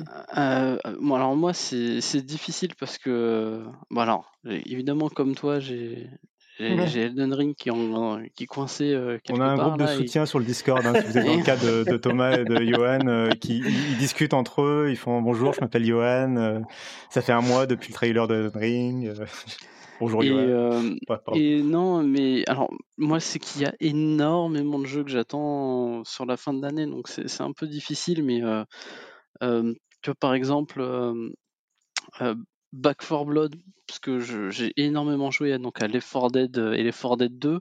Donc là, Back 4 Blood, on est. euh, il, il se le cache même pas, c'est Left 4 Dead 3. hein, et je- je- j'attends énormément ce jeu, mais, mais même. euh, il y, a- il y a du Pokémon et, et j'ai envie de. J'adore ces, ces vieux jeux, j'ai envie de le refaire et Shin Megami Tensei. Si je devais faire peut-être un top 3, on, on est là-dessus. Shin Megami Tensei 5, donc euh, un jeu où euh, le pitch de base, c'est que comme, comme les, les Shin Megami euh, Tensei, c'est c'est l'apocalypse. voilà, Mhm. ça, ça arrive et tout le monde ou presque meurt. Alors moi, ça me parle beaucoup. J'aime bien. Et, T'aimes bien quand tout le euh, monde meurt, ouais, ça, ça on le sait. hein. ah ouais, bah oui. Bah, c'est attends, euh, Breath of the Wild, Nier Automata, c'est ouais, tout le monde est mort. hein. Et euh, c'est la marque des grands jeux, et donc euh, bah, je suis sûr qu'il sera, il sera top. Et si- si- ra- très rapidement, pour pas passer de temps sur chacun, hein, mais voilà, ça serait, ça serait un top 3. Mais il y en- il y, en a beaucoup d'autres en vrai. Il y en a beaucoup d'autres. C'est, on, on a une grosse fin d'année, je, je trouve. Je suis tout à fait d'accord. Bah, merci Thomas. Et ben je pense que qu'on arrive euh, bah, au terme de l'émission. Euh, je pense qu'on va reprendre du coup la, la tradition euh, des, des podcasts de Patrick. Et puis je vais vous demander un peu où, où on peut vous retrouver. Donc Cassim, où est-ce qu'on peut te retrouver? On peut venir euh, m'insulter parce que j'ai dit du mal de Nintendo ou parce que j'ai dit trop de bien de je sais pas qui. On peut me retrouver sur Twitter, at notcassim, noté C2SIM, et puis sur le Discord, bien sûr. Parce qu'on le sait, tu es soudoyé par Nintendo, par Oui. Microsoft et par Sony pour dire du Évidemment. mal de tous les autres. Et du coup, Évidemment. tu, te, tu te prives pas. L'agent Euh, triple. Et du coup, Thomas, euh, où est-ce qu'on peut te retrouver sur Internet? Euh, bah, alors moi, principalement aussi sur le Discord hein, en vrai, et euh, sinon, euh, at touto, T-O-O-T-O-W sur, sur Twitter, mais c'est pas très actif et là-bas, je, je ne montre pas que je suis acheté par juste par Nintendo. Eh ben pour ma part, c'est Johan. On peut me retrouver euh, sur euh, Johan T underscore euh, sur Twitter ou, et c'est la, du coup la première fois que, que je le dis dans, dans ce podcast, euh, ou euh, dans le podcast où, euh, Mm. euh, Super Laser Punch, hein, où avec Patrick on parle. euh, alors normalement on parle en général de films de pop culture, de, de super-héros, etc. Mais bon, pour le moment c'est 100% MCU. Euh, mais je ne doute pas qu'on finisse par se diversifier un peu. Euh, et donc, bah, bah, merci d'avoir écouté jusqu'au bout. Euh, bah, pour terminer, je vous propose qu'on fasse le fameux au revoir synchronisé de, des fins de euh, d'After Show. Donc, 1, 2, 3. Au revoir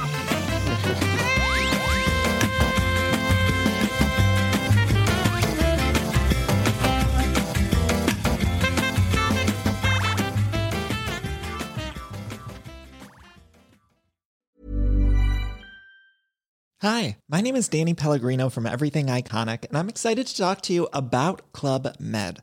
Club Med operates beach and mountain resorts and is the best all inclusive getaway for families. They have Club Med Punta Cana, their flagship family resort, and many other options in Mexico, the Caribbean, and around the world. Club Med are the pioneers of the all inclusive concept, which is the best way to vacation. Great for families, groups, or even solo travelers looking for land and water sports, delicious food, and a place to make unforgettable memories. Visit clubmed.us, call 1 800 Club Med, or your travel advisor.